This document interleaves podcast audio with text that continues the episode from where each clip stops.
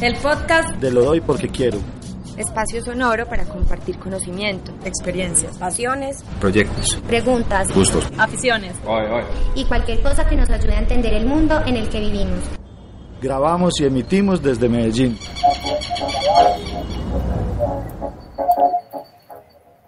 Hola, buenas noches o buenos días o buenas tardes.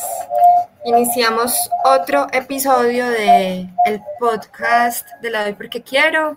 Hoy estamos en una colaboración especial con Nois Radio.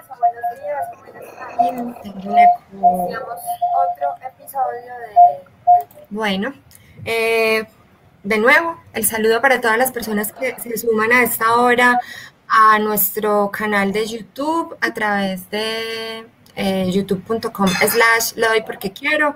Estamos iniciando esta emisión, digamos, mm, especial o extraordinaria de, de, este podcast en colaboración con Noise Radio, un colectivo de, de radio experimental de producción sonora eh, de Cali, de Colombia y de América Latina y del mundo. Y eh, pues nada, estamos hoy Andrew Smith y yo, que soy Mari, por el lado de hoy porque quiero, con Juli, eh, María Juliana Soto de Nois Radio, las acompañaremos pues como moderando esta conversación con cinco personas que muy generosamente nos acompañan en pleno lunes festivo en Colombia para hablar de posibles alternativas al acceso a la cultura en tiempos de pandemia y aún pues sin pandemia también, cuando alguna vez eso pueda decirse. Estamos con Carolina Botero de la Fundación Carisma, estamos con Alejandro Ángel de Creative Commons Colombia y de otros escenarios eh, relacionados con la cultura.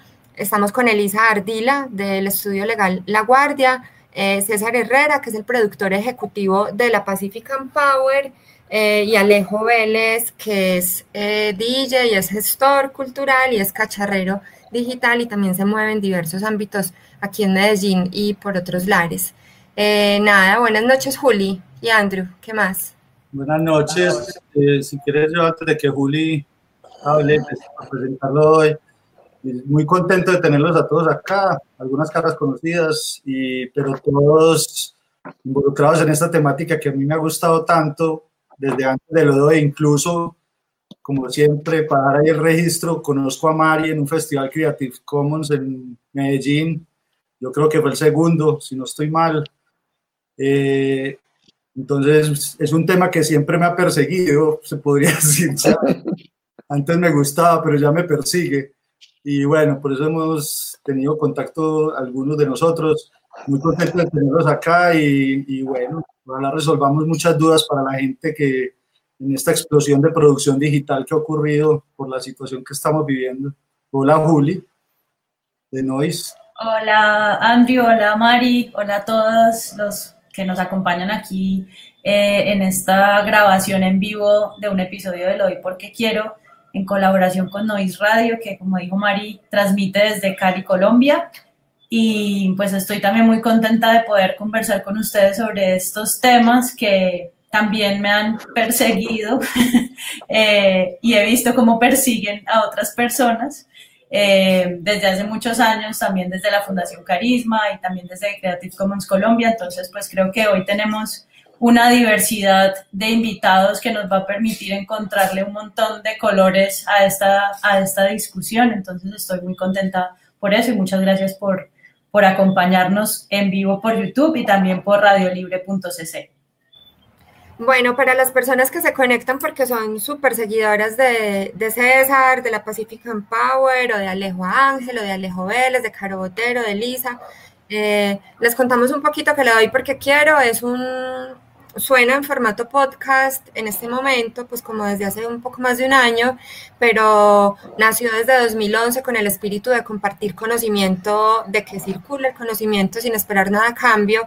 Antes ocurría en un bar. Eh, donde nos encontrábamos pues como para compartir experiencias, saberes, eh, historias, preguntas y ahora nos encontramos pues a través del sonido y en estos tiempos de pandemia pues estamos encontrándonos también en estas transmisiones por, eh, por video en YouTube que no es algo pues como que, que sea nuestro nivel, nuestro escenario de experticia, pero bueno, ahí hemos aprendido un montón también como producto de estos tiempos de confinamiento y, y este también es un experimento. Creo, Andrew, que nunca habíamos tenido en el podcast tantas personas, ¿no? Entonces, nada, muchas gracias de nuevo como por acceder en este lunes festivo a conectarse con nosotras y con nosotros desde Cali, desde Bogotá, también desde Medellín. Em, queremos hablar de, de posibilidades, de alternativas para que podamos movernos sin tanto miedo en los mundos digitales para, para difundir cultura, para difundir preguntas, para ejercer la libertad de expresión. ¿Cierto, Juli? Juli es como la, la que un poco desde Nois, todo el combo Nois, mueve esta conversación, nos manda un correo a Alejo Ángela Carobotero y a mí y dice como, hey, ¿qué vamos a hacer con la música en, en, estos tiempos? Y no sé, Juli, si podemos hablar un poco como del espíritu de, que motiva que estemos acá esta noche. Sí, eh, me puso un poco nerviosa que en cualquier momento mi gata va a subir a esa puerta que hay ahí y va a tocar apagar la cámara y bajarla, pues porque es, es como un clásico de ella. Eh, yo quería, eh, para contestar la pregunta de Mari, creo que mandé ese mail como en un momento de mucha como de, mucha ansiedad, de muchas preguntas que nos empezaban a llegar a Noise Radio y muchas propuestas que la gente quería empezar a pues, hacer en estos tiempos de confinamiento, donde ha habido sobre todo una explosión interesantísima en términos de, de podcast y de producción de, de, proyectos radiofónicos. Nosotros, pues Maritza y yo participamos en una red que se llama Radio Libre, eh, que es por donde estamos saliendo también hoy, y ahí empezaron a surgir un montón de proyectos eh, increíbles que empezaron obviamente a utilizar música para hacer sus producciones y empiezan a aprenderse estas alarmas que uno ya tiene porque ya ha visto casos de notificaciones como Andrew podría contarnos también cómo le ha ido con cuando YouTube le manda a uno una carta y eh, teníamos como esas, esas, esas preguntas de, bueno, ¿hasta dónde podemos llegar? Esto que estamos haciendo no tiene ánimo de lucro, entonces estará protegido, no somos masivos, estará protegido. Entonces yo empecé a pensar que estábamos en una especie de zona gris y que me parece importante invitar a esta discusión eh, más voces para que surjan más preguntas, porque si nosotros no le hacemos preguntas a la tecnología, si no le hacemos preguntas a las leyes, si no le hacemos preguntas a las plataformas que utilizamos, pues como que Internet va pasando por encima de nuestros proyectos y no nosotros como actores, como activos y participativos de, de estas redes tecnológicas. Entonces, lo que quise hacer fue como motivar esta discusión con el ánimo de que más gente diga, yo lo doy porque quiero, pero no sé si puedo, y que empecemos a pensar hasta dónde sí podemos, por qué deberíamos sentirnos también tranquilos eh, de que nuestros ejercicios deberían, por ejemplo, estar protegidos de alguna manera por la ley y no siempre estar pensando que estamos eh, cagándola, ¿no? Que estamos como como ya en un límite eh, que nos puede poner incluso en peligro de una denuncia o de una notificación por parte de las plataformas. Entonces, esa es básicamente la intención de hoy, generar más preguntas y generar también esa inquietud por, por, por ser como unos participantes de la red que son críticos y que, que generan estas discusiones pues como sobre la tecnología. Bueno, yo eh, me voy recogiendo ese de, de, YouTube, es como un amigo mío que vive en Indonesia y cada seis meses me escribe, me llega el correo de, de, la notificación de algo que hice en YouTube para regañarme. Y ya me acostumbré, pues, pero, pero uno no sabe eso hasta dónde puede llegar en el futuro, que es de las cosas que tenemos que hablar también o pensar cuando hacemos este tipo de cosas que estaremos hablando. Eh, yo quisiera que empezáramos rompiendo un poquito el hielo y conociéndolos un poco a ustedes, a los panelistas. Y como decía Mari, lo es, es un podcast que habla de esas historias, de cómo la gente ha recorrido, que son historias cada una con sus decisiones y con las cosas que la vida los ha llevado, nos ha llevado a tomar decisiones y terminamos en lugares que no pensábamos cuando empezamos nuestra carrera educativa en algún momento. Es como si cada uno en dos minuticos nos puede contar, bueno, eh, cuando empezaron a estudiar o cuando decidieron su carrera, se imaginaban que iban a estar en un panel hablando de derechos de autor en Internet o, o haciendo lo que están haciendo y si de pronto alguna anécdota o decisión que les cambió el rumbo en ese camino. Eh, quisiera hacerle la pregunta acá a todos. Podríamos empezar, pues yo tengo aquí a la izquierda a Caro Botero, podríamos empezar por ahí. Listo. Pues bueno, primero, muchas gracias que yo creo que estuve una vez en lo de porque quiero en un bar hace mucho tiempo, muchos años, cuando no existía cuarentena, mucho antes de eso. Y, y fue muy, muy chévere. Primero, pues muchísimas gracias por la invitación. Eh, me encanta estar de nuevo acá. Yo soy abogada, trabajo ahora como directora de la Fundación Carisma y entré un poco vieja a todos estos temas. Eh, decidí empezar a, a trabajar eh, en temas de software libre alrededor del año 2003, cuando tuve que escoger una tema, un tema para mi tesis de maestría. Empecé a trabajar el tema de licenciamiento abierto y por ahí encontré Creative Commons junto con otros eh, tres chicos de, dos chicos de aquí de, Colombia, pues armamos en esa época el capítulo de Colombia e hicimos el lanzamiento de las licencias Creative Commons hacia 2006. Desde entonces me metí en todos los temas de cultura libre. Eh, llevo entonces ya más de 10 años, como 15, 18 años trabajando en esto. Eh, y siempre ha sido una gran preocupación el tema de cómo lograr mantener la, la, voz de la gente. O sea, lo interesante de Internet es que es un canal de doble vía, en donde cualquiera puede hablar. Claro, hay unas barreras técnicas, pero después de, de tener conectividad, hay la, la, potencialidad de que cualquiera hable. Y sin embargo, en la medida en que, en que se van generando eh, estas, digamos, como que yo sí veo en, los temas de propiedad intelectual un apetito por, eh, por, la, por ser muy expansiva, por, la, por el control que hace que podamos perder estos espacios tan amplios que existían en Internet. Y pues esa parte me interesa muchísimo mirarla. Por ahí lo dejaría. ¿Quién quiere seguir? Eh, sigamos con Elisa, ok. Hola. Perfecto, hola. ¿Cómo están? Eh, bueno, mucho gusto. Mi nombre es Elisa María Ardila. Yo soy abogada también de profesión. Eh, estudié Derecho aquí en la universidad, en la Javeriana en Cali. hice parte del sector cultural de la universidad y a partir de ahí comenzaron como dudas acerca de la protección, acerca de las horas, cómo se protegen las obras, el tema de derechos de autor y tal. Hice una especialización en, el externado eh, sobre el tema, pero también tengo una, una educación un poco libertaria.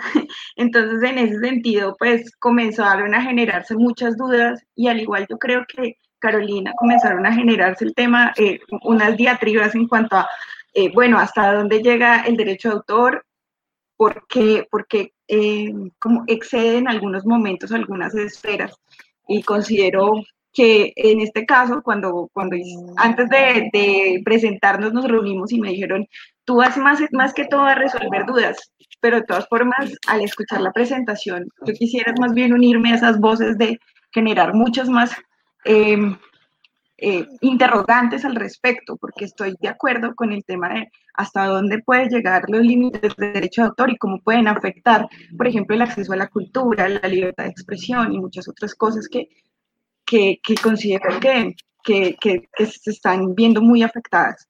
Em, por otro lado, pues también estudié diseño industrial, soy em, artesana textil, me gusta mucho el tema de, de, lo textil y trabajo mucho con eso, entonces eh, pues exploro más bien, más que trabajo, exploro ese, ese, esa área y me gusta mucho. Entonces, también soy autora, eh, también soy usuaria, eh, estoy como en diferentes áreas y entonces me permite como visibilizar la situación desde diferentes ópticas. Esa soy yo. Muy bien, podemos seguir que Alejandro Vélez. Hola, Andu, gracias por la invitación. Bueno, mi nombre es Alejandro Vélez, yo soy licenciado en idiomas, he ejercido la, pedagogía, pero nunca relacionada con los idiomas. Y conexiones con estos temas desde muchos lados. Yo me dediqué pues eh, toda la vida es a hacer música y a cacharrear con gente, ¿cierto? Y, y, a juntarnos y a conspirar. Y en esa medida nos hemos encontrado con, con muchas cosas de las que preguntando, que si, que si nos veíamos hablando de esto, sí, nos hemos visto incluso con, Caro, ¿cierto? Ya unos años antes, eh, cuando creamos un sello discográfico que se llamó Series Media, pues que fue como el primer ejercicio de, de música bajo Creative Commons en Colombia organizado, ¿cierto? Que pues la pregunta era muy sencilla, una gente en Medellín que quería publicar su música, que terminó conectada con Latinoamérica y que no sabía, que no sabía cómo hacerlo y no teníamos, no teníamos como, digamos, los canales para prensar un disco y en internet encontramos unas posibilidades tremendas, pero eso también iba conectado un poco en cómo hacemos para que, para que esta música le llegue a la gente y le llegue, entre comillas, protegida pero libre. No existía el capítulo de Creative Commons en Colombia, por ejemplo. Luego fue que nos encontramos con, con la Fundación Carisma y con Caro. Eh, transmisiones de la misma forma, de formas muy particulares donde no nos hacíamos preguntas pues por los derechos de autor, porque por ejemplo, eh, al principio que nos empezamos a pillar cuando transmitían en, en Real Audio, que era un, formato que, que, había antes de que existiera YouTube y todo, ¿cómo hacen estos manes para mostrar el disco online? Y no teníamos ni idea, entonces nos juntábamos con los hackers que por ejemplo tenían un parche que se llamaba Medellín Wireless, que de hecho fue como un prototipo de, de una red Wi-Fi en Medellín y creamos codecs para hacer streaming en los que uno en la vida se preguntaba cómo funcionaban los derechos de autor. Entonces, bueno, muchos ejercicios alrededor muy bacanos con gente súper bonita y este es el momento en que todavía pues me sigo preguntando 20 años después sin tener temas registrados, por ejemplo, después de haber hecho miles de lanzamientos, ¿cierto? Solamente los registrados pues con sellos medianos. El rollo de los derechos de autor en un contexto tan, tan complejo como el colombiano, lo mismo como DJ, muchas veces uno termina pagando unos precios absurdos por fiestas o eventos que hace gratis. Bueno, conexiones ahí todas y preguntas mm, miles. Gracias ahí por la invitación que pesquémonos con los Alejandros, Alejandro Ángel. bueno, buenas noches a todos y a, quienes nos acompañan en la transmisión. Gracias a Juliana por, por poner la semilla de generar este espacio aprovechando el festivo para conversar en estos temas que tanto nos interesan. Pues bueno, con Juli, justamente con, con Maritza y con Caro nos conocemos ya hace ya muchos años en esta terquedad del festival, en el caso nuestro, Narrar el Futuro, pero bueno, básicamente los festivales de, de cine y licencias libres y cultura libre en Colombia, que ya venimos desarrollando desde el año 2011. ¿Cierto? Eh, no, súper interesante estos espacios. Eh, a mí en particular, ya son ya como unos 15 años eh, intentando entender estas dinámicas, sobre todo intentando aplicarlas a mi, a mi contexto. Yo soy en principio como, como carrera inicial, soy comunicador social y periodista, aunque siempre he ejercido más como realizador audiovisual, como documentalista y últimamente por algunas experiencias como cineasta de ficción, eh, pero sobre todo y más allá de los formatos, siempre intentando contar historias. Eh, con una búsqueda muy personal y muy que le lleguen a mucha gente, que mucha gente pueda acceder a ellos.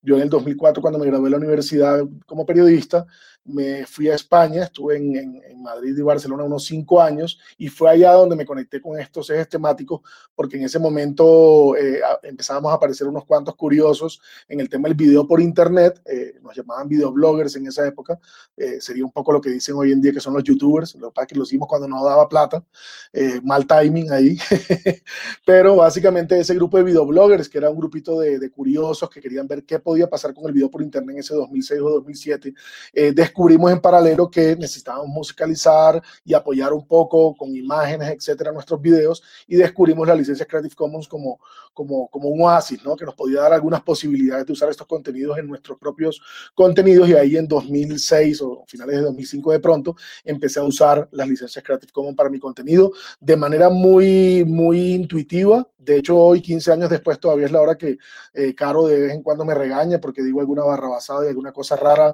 a nivel legal, porque nunca he terminado de, y ya eso tiene que ver mucho con mi personalidad, que no leo manuales, entonces me he ido es como probando, usando estas licencias por un lado, en mis proyectos, entonces he hecho varios documentales que he licenciado con este tipo de, con varios de los tipos de licencias Creative Commons, y también, pues justamente ya hace varios años, en 2011, cuando yo volví en 2009 a Colombia, en 2011 creamos el, primer festival en Barranquilla, que en paralelo se hizo en Medellín, eh, Maritza en su momento, después se hizo en Cali, Pasto, bueno, ha ido pasando en varias ciudades y ahora lo organizamos aquí en Bogotá desde el año 2014.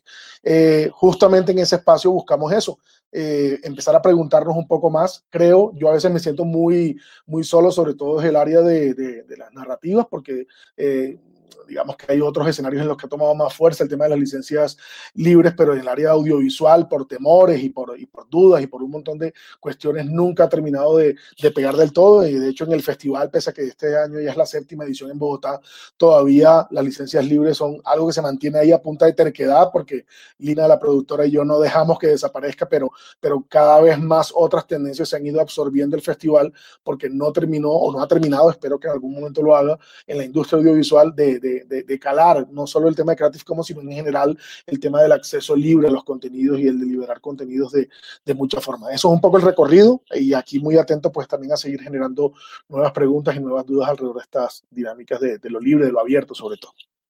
Gracias, Alejo. Y bueno, César.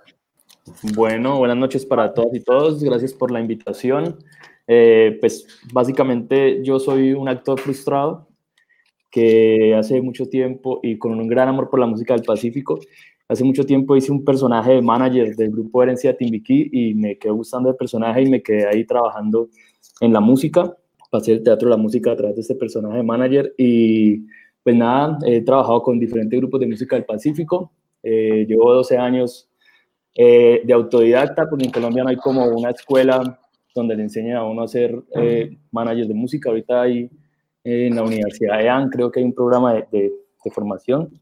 Y bueno, llevo 12 años formándome aprendiendo día a día de las cosas del sector de la música y de las triquiñuelas de derecho de autor que todavía falta mucho por aprender. Bueno, eh, saludos a las personas que nos acompañan a través de Radio Libre y también por YouTube. Eh, nos saluda Viviana Ramírez desde Chile, eh, también Claudia Quigua nos saluda y especialmente a Alejo Vélez y a María Juliana desde Nueva York, Nati Spitia de Nois Radio y el combo de Nois Radio en pleno, parece que, que además de convocarnos, eh, acompaña. Eh, está por ahí la matraca también saludándonos y María Lucía Muñoz Giraldo desde Cali, también está Constanza Quiroz desde Popayán.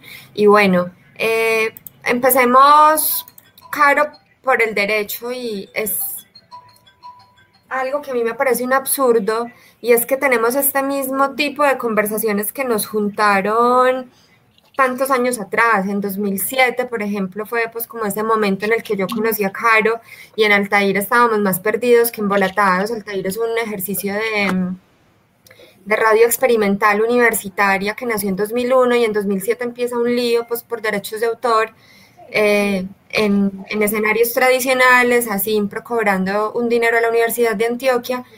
Yo creo que si alguien quisiera sacar a, a, la vida un ejercicio como Altair o como Series Media en su momento, hoy, tantos años después, tendría esa misma nebulosa, estaría en el mismo en la misma zona gris que mencionaba ahorita antes cuando hablábamos con Juli, decíamos que esa podría ser una buena una buena etiqueta para esto que vivimos, gestores culturales, eh, personas que queremos expresarnos pues como por modos experimentales y sin ánimo de lucro, sin el espíritu pues como de forrarnos en plata a través de, de la, sonia, de la sonada, de la, de la distribución de ciertos contenidos pues producidos por otros artistas y por otros creadores. Entonces la pregunta para Caro es como sobre el absurdo, sobre si no nos cogió la noche en legislaciones y también en ponernos de acuerdo en un país como Colombia en torno a qué sí podemos hacer y qué no podemos hacer, o si esperamos entonces que nos lleva una demanda o un cobro descomunal como en su momento pasó pues con, con Altair. Esa, es como la pregunta del millón, estamos de acuerdo y, se debe a, a, muchas situaciones, digamos que antes de Internet eh, los usos que se hacían de, obras protegidas eran mínimos, por lo menos en público. o más bien la, la, zona gris era muy grande y los usos que uno podía hacer eh, que, no, que no afectaran al autor, como ellos le dicen, eh, pues eran, eran, eran muchos porque no existía ese espacio común de todos, sino que era mucho más fácil saber cuándo alguien estaba explotando una obra y cuándo no. Eh, con Internet, como lo dije antes, en la medida en que se vuelve un canal de doble vía, pues explota el tema y eh, la angustia de los autores y titulares al principio de cómo iban a cobrar, porque ahora todo lo queríamos gratis y todo iba a ser gratis, eh, se, se, vio reflejada en unas normas que son extremas y no consideran esa parte de la gente pues queriendo hacer lo que, o sea, se convirtió en que toda la música, todas las obras protegidas son un instrumento de consumo y eso no es cierto, son un instrumento de comunicación y, eh, y el volverlas exclusivamente un mecanismo de consumo olvida toda la parte de comunicación.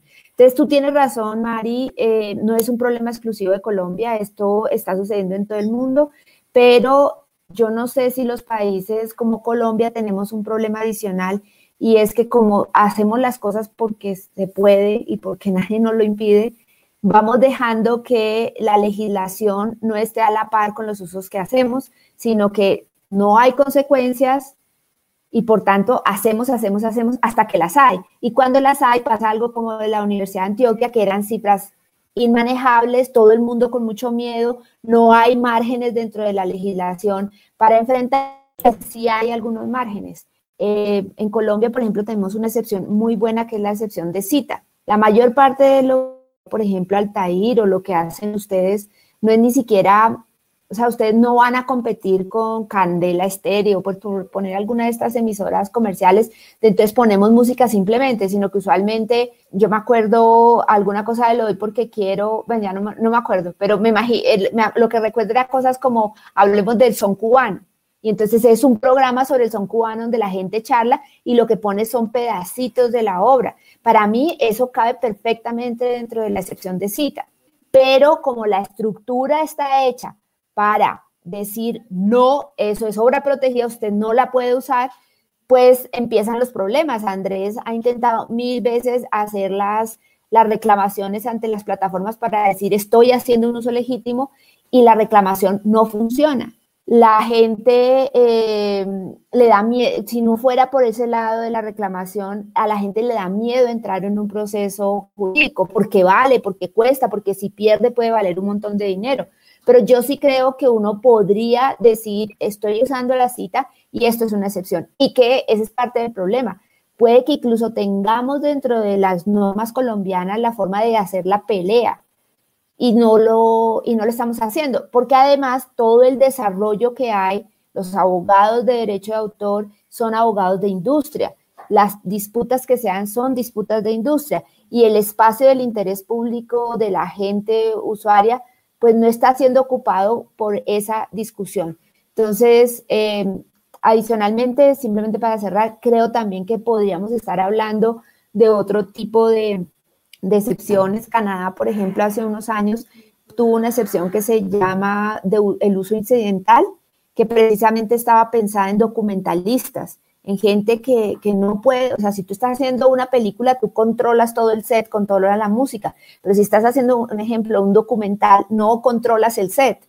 Eso es cosas que suceden. Y por tanto, eh, ahí empezaron a hablar, no, esto tiene que ser posible. Un poco lo que quisiera decir es, nos hace falta también un, eh, un tema de activismo mucho más fuerte para posicionar dentro de las lógicas legales los usos como usos justos, hacer mantener la discusión y simplemente para cerrar lo que sería esta, esta intervención, decir que 2021 habrá una audiencia porque por ley tiene que haberla después de la ley del 2000, la reforma del 2018, en donde la, la Dirección Nacional de Derecho de Autor tiene que escucharnos sobre la necesidad de excepciones y limitaciones. Y yo creo que es importante encontrar los casos, ponerle, ponerle los valores económicos y demás para decir, esto no es algo que le pasa a unos pocos, esto es un problema, esto genera eh, restricciones a, a, modelos innovadores de comunicación y, de, y no genera el impacto que creen a los, a los autores. Ha habido ya muchos eh, eh, estudios económicos en el mundo mostrando que no es cierto ese impacto, que el impacto es mínimo. Por tanto, tiene que ser posible generar espacios donde la música circule, como tú dices, que no está asociada a temas económicos. Lo dejaría por ahora sí. Y quisiera preguntarle a Alejandro Ángel, porque hay algo que está pasando en este momento, me parece en particular, y es que hasta que esto empezó, el problema era de los que nos encontrábamos directos con estas, directamente con estas situaciones por una u otra razón o por interés personal, pero en este momento todo el mundo está tratando de sobrevivir eh, desde lo virtual. Entonces había una explosión y mucha gente, tal vez inocente o inconsciente de, estas dinámicas, eh, está está compartiendo cosas que dentro de los parámetros legal podrían ser, ser problemáticas. Pero lo que quiero preguntar, pues porque sé que ese tema es muy nuevo, eh, a Alejandro, es como desde su, su, reflexión como creador, que ahorita hablabas, pues que vos incluso, que creo que eso es lo que les pasa ahora a muchos, vos no lees manuales, simplemente ensayas y, y, vas viendo cómo va la cosa. Yo también soy muy así.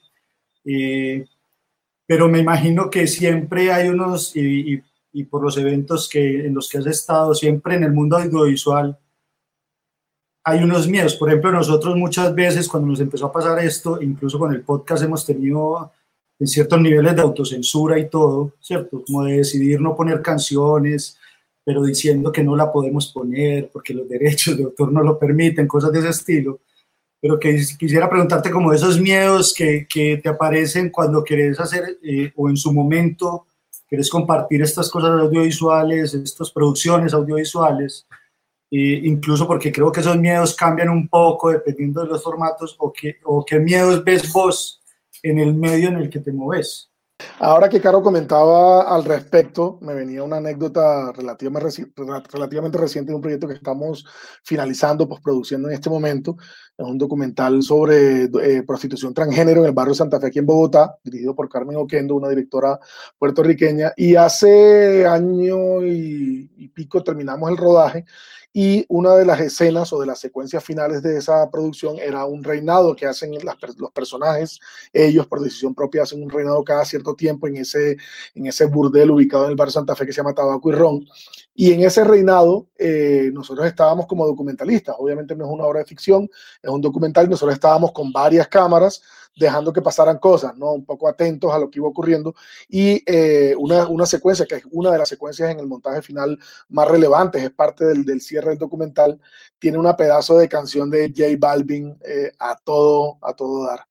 Entonces, claro, o sea, si, le pagamos a J Balvin, eh, no sé, creo que nos quebramos todas las productoras que hacemos parte de ello y todos ustedes que los invitaría a que nos, nos, hicieran un aporte. Es imposible pagar lo que vale tener esa canción ahí.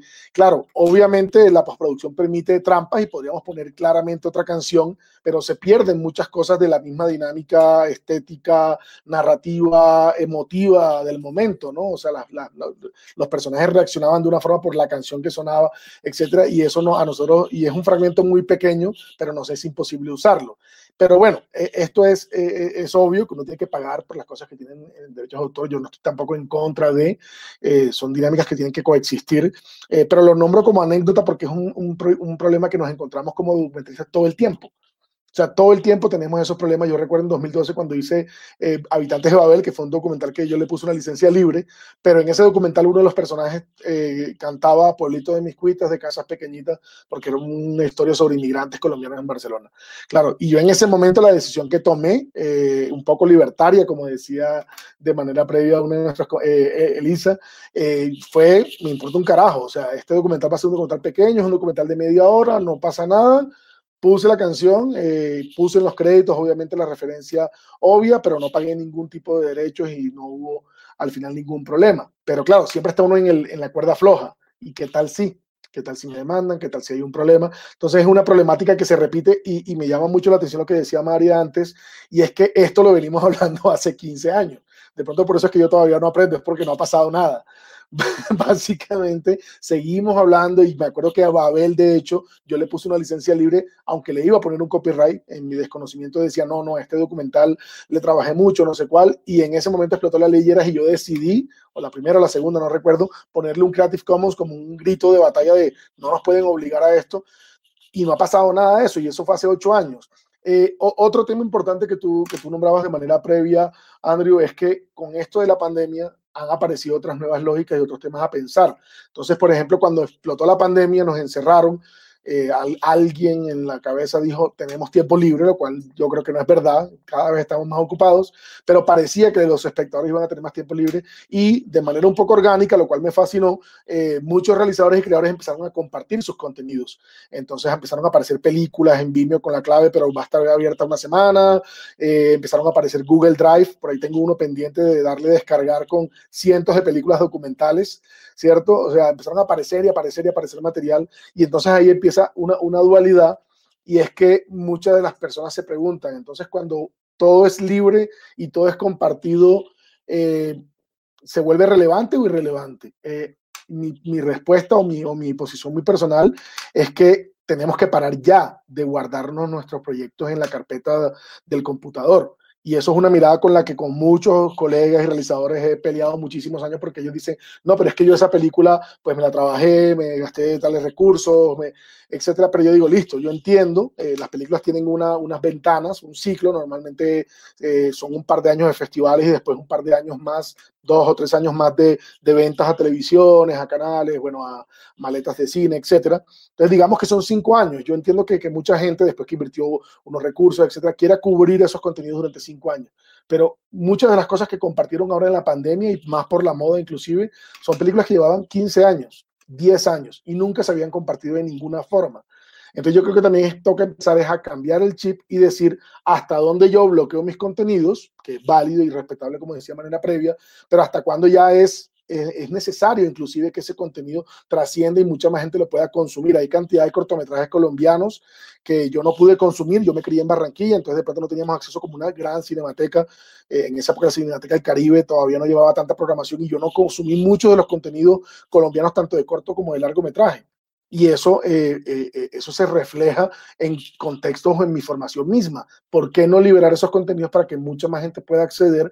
Y así como nosotros hemos bebido de referentes previos, el famoso Everything is a Remix, ¿por qué no permitir que otros también conozcan estos contenidos y se los apropien también en cierta medida? Entonces creo que hay más preguntas que respuestas, evidentemente, en esto que comento, pero sí creo que es necesario que empecemos a repensar la manera como nosotros como creadores, y esto aplica obviamente desde mi área como documentalista, como cineasta, pero también a la música, al texto, etcétera.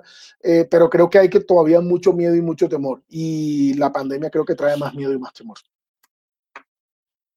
Perdón, Juli, antes de darte la palabra, quiero recalcar algo que vos estás diciendo que yo decía antes de que llegaran, y es este asunto de no siempre, no es la legislación, o sea, no solo es lo legislativo lo que tiene que cambiar, el chip de los creadores también tiene que cambiar.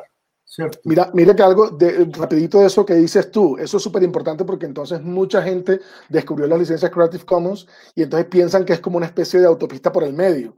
Y entonces hay muchos creadores que han empezado a usarlo la parte chévere de la licencia. Es decir, ¿cuál es la parte chévere? Yo como creador puedo tomarlo de otros, pero no les gusta la parte no tan chévere, que es que otros usen lo que yo he creado.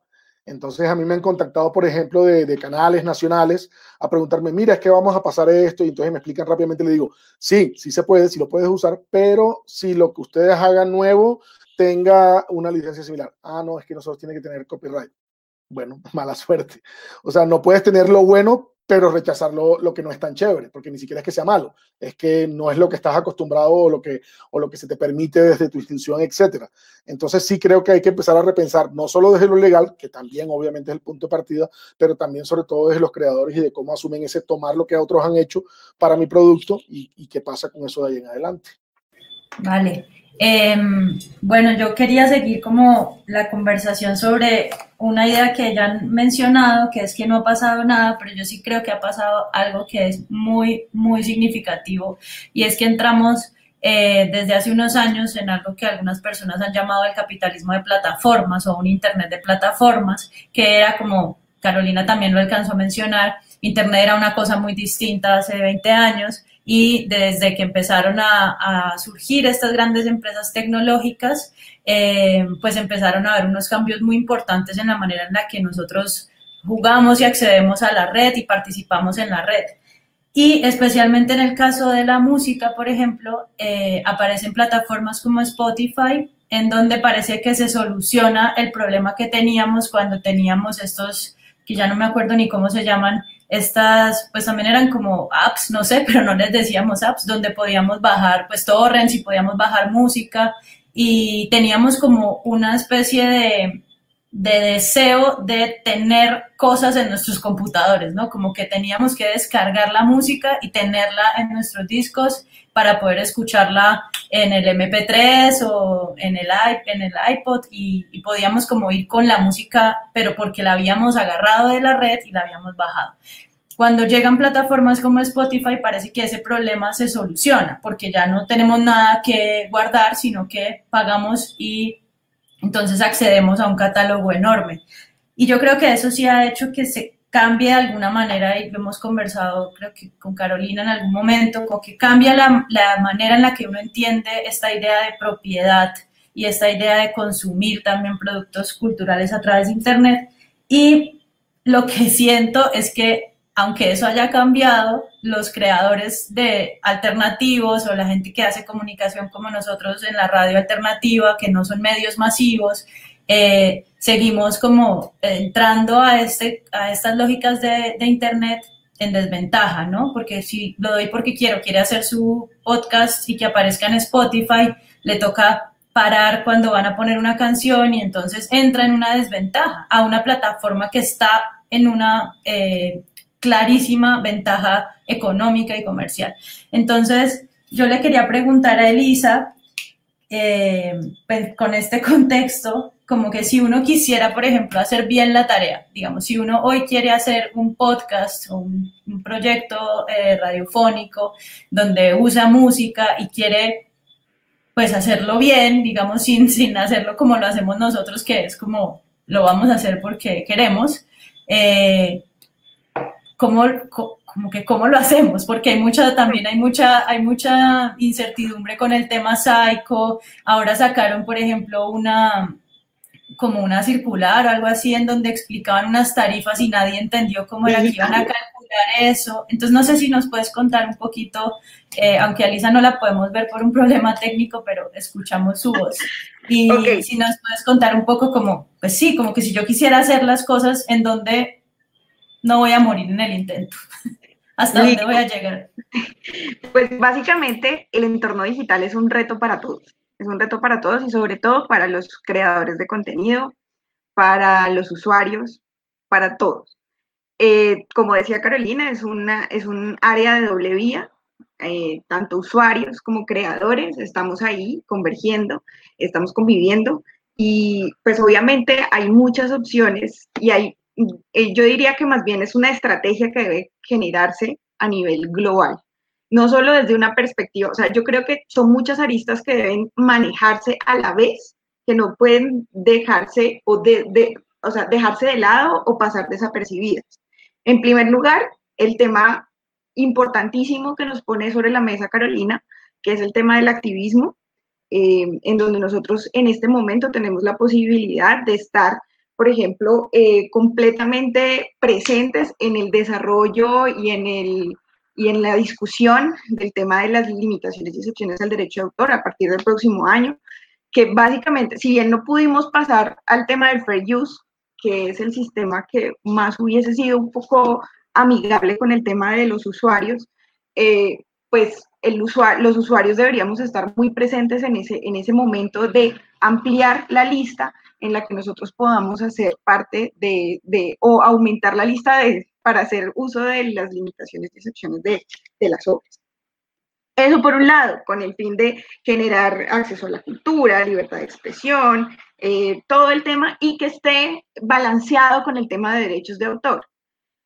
Em, siempre yo creo que el problema ha sido que en el tema de discusión de política pública ha existido un muy, poco, un, muy poca presencia del tema de usuarios. Y esta vez, con el tema de la presencia digital, con el tema de Psycho en el cobro, por ejemplo, de, de, de, las tarifas en el transporte público, ya los usuarios se comenzaron a ver más afectados y ya comienza a moverse un poquito más la masa frente a ese tema, para comenzar a equilibrar la balanza de derecho de autor versus usuario, que me parece no versus, sino eh, tiene que estar equilibrada en ese sentido. Entonces, el activismo político yo creo que es muy importante. Pero además, pues obviamente uno debe tener algún tipo de estrategias jurídicas y también tecnológicas. ¿Qué sucede? Que no solo la ley nos pone o nos deja unas nubes como grandes en este, en este tema, sino que también la jurisprudencia estaba a generar más, eh, yo diría que desventaja o desbalance, eh, al permitir que, por ejemplo, la gestión de derechos no sea solo colectiva, pues, siempre eh, se puede hacer una gestión individual de derechos, pero también una gestión colectiva, pero en este caso, la jurisprudencia en diferente, en, pues básicamente en dos situaciones, en dos momentos, la Corte Constitucional ha salido a decir, mire, usted puede como autor cobrar de manera individual sus derechos. Es decir, que al que utiliza la obra le puede llegar tanto Saico como eh, la persona que no le ha cedido los derechos a Saico, no le ha, no le ha entregado, perdón, la representación de sus derechos a Saico, sino de manera individual decirle, mire, por favor, págueme mis derechos. Entonces yo considero que al incrementar esa multiplicidad de opciones, pues el problema para el usuario es mucho mayor. En ese caso, eh, yo creo que hay que tener una estrategia jurídica desde esa perspectiva. Porque, por ejemplo, en alguna ocasión yo escuché em, en, una, en una conferencia, alguien decía que uno de sus, un abogado decía que uno de sus clientes había utilizado una canción, em, eh, la canción de Bittersweet Symphony de The Bird, eh, la, la, había incluido en un, en un comercial. Y resulta que cuando estaban, eh, ellos pagaron Psycho, pero no pagaron a Simplo. Entonces, proyectaron el comercial y llegó la editora a decir, mire, es que usted pagó los derechos de autor, pero no ha pagado los derechos conexos. Y yo soy el titular de derechos conexos. Entonces, listo. Ellos comenzaron, bueno, vamos a generar, vamos a concertar tarifas, no llegaron a ningún, a ningún acuerdo.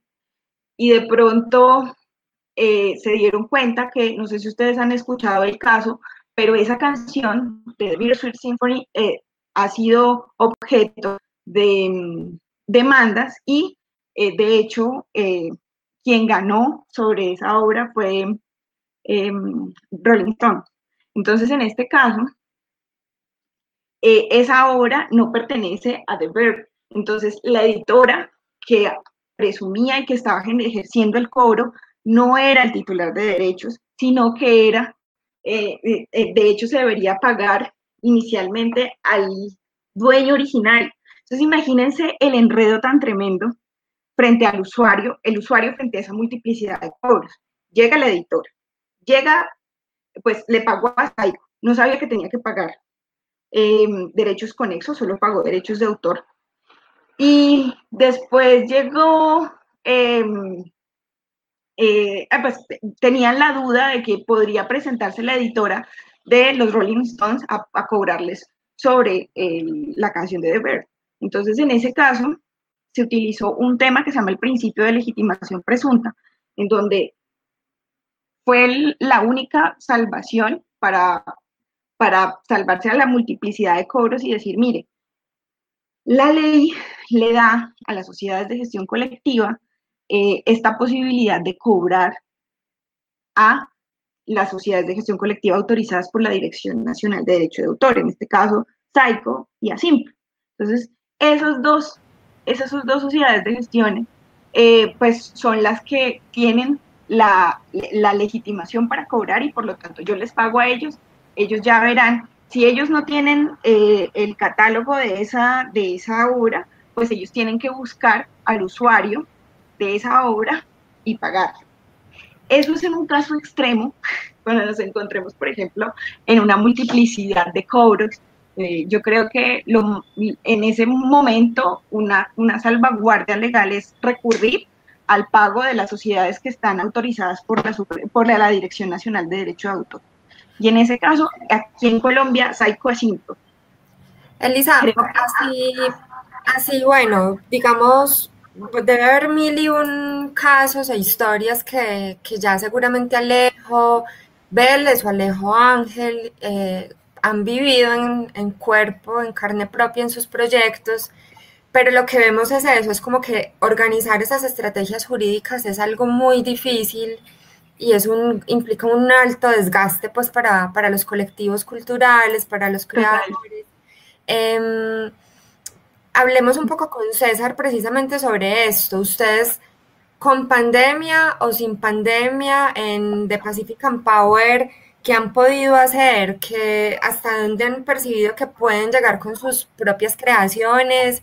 Porque también ahí, justo eh, de la mano de lo que estaba describiéndonos la abogada Elisa, eh, es como que, por ejemplo, poníamos el caso, eh, ahorita conversando previamente, que mm, Sara Eve desde Argentina nos da permiso para usar una canción. Sí, sí, sí, claro, úsenla. Mujeres de Estamos Listas o colectivo no sé qué, Radio Libre, no tengo ningún problema, pero después la disquera o el intermediario o el tercero va a llegar y nos va a clavar un, problema una demanda.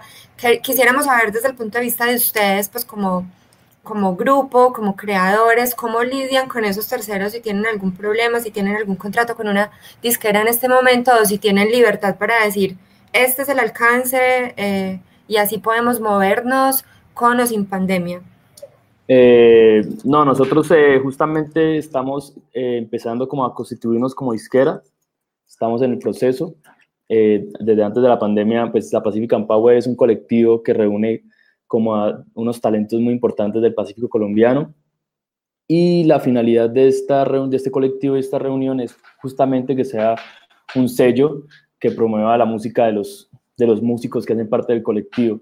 Además también, eh, pues además de la música, hace parte otras personas en el colectivo de diferentes disciplinas artísticas y la idea es como que los derechos sean compartidos del sello. Los estamos buscando el modelo para que los derechos fonográficos, por ejemplo, sean, de, sean colectivos, sean de todo el, de todo el, de todo el parche de, de socios que hacemos parte del colectivo todas las obras son nuestras, nosotros hacemos, somos dueños de todas las obras. Sí tenemos un problema en Colombia y es con Saico, que siempre no, estamos en Saico inscritos ninguna obra, pero siempre nos, nos, nos, molestan o nos dejan tocar. Nos pasó en Quibdó el año pasado que íbamos a, hacer un concierto y a la hora de montarnos a la tarima, cinco minutos antes, me apareció el tipo de Saico y me dijo, eh, lléneme, la planilla. Yo le dije, no, lo que pasa es que no estamos, nosotros no, tenemos la hora registrada en Saico podemos negociar con el productor del concierto que nos, dé que nos pague las regalías directas. Hicimos un convenio y tal y, no, y nos se armó como un problema porque no iban a dejar tocar al grupo, eh, no iban a llamar a la policía. Finalmente, pues por no dañarle lento al productor, nos tocó, terminamos tocando y él le tocó pagarle a Saiko y ese dinero está retenido en Saiko, desaparecido en la nube. Bueno, conectando ahí de pronto también con voy, eh, Alejo, o sea, Alejo y yo éramos socios en un bar, yo lo perdí por la pandemia. Pero Alejo sigue ahí y yo apoyándolos también ya de la amistad. Pero, pero conectando ahí un poco con esta situación que es previa y ya lo actual que pasa, y lo hablaba ahorita también con, con el otro Alejandro, y es con Ángel, y es, es, esa explosión o este asunto, incluso que ya llega como a la supervivencia, sobre todo para bares, restaurantes, discotecas, y ya se, llegan a un punto crítico y, es un punto que, que, se alarga y se alarga y tal vez se alargue por mucho más de lo que todos quisiéramos.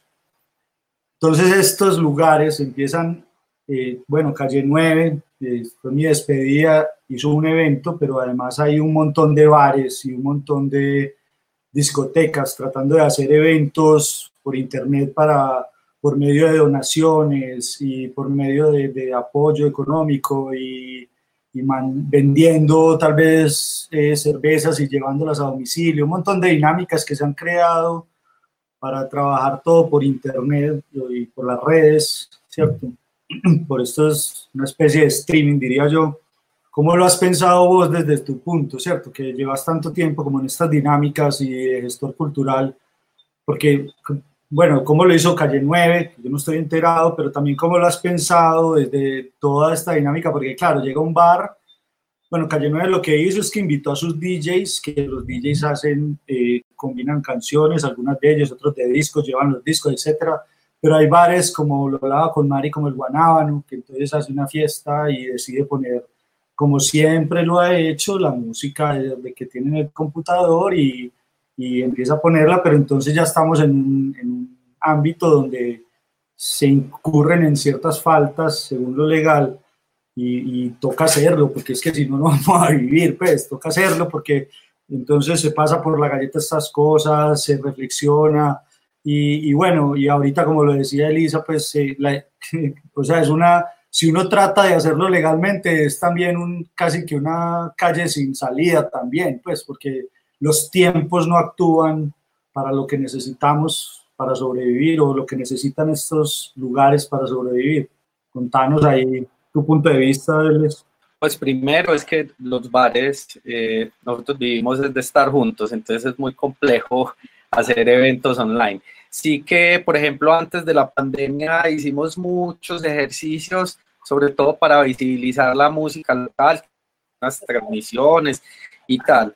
Pues primero que desde, digamos, desde el asunto legal de los derechos de autor en términos de transmisión, es completamente ridículo lo que plantea Saiko, que aparte, pues no hemos sido capaces de organizarnos una cosa de gestión diferente ante ellos. Estos manes llevan una, una tabla de tarifas que es pues que desde el asunto, pues desde lo legal es, es completamente absurdo y casi que no hay discusión. Entonces, básicamente con respecto a las transmisiones, nos vamos es a la jura, a la jura donde haya un canal que no, que todavía no silencia. Qué pena, lejos, un poco cortado.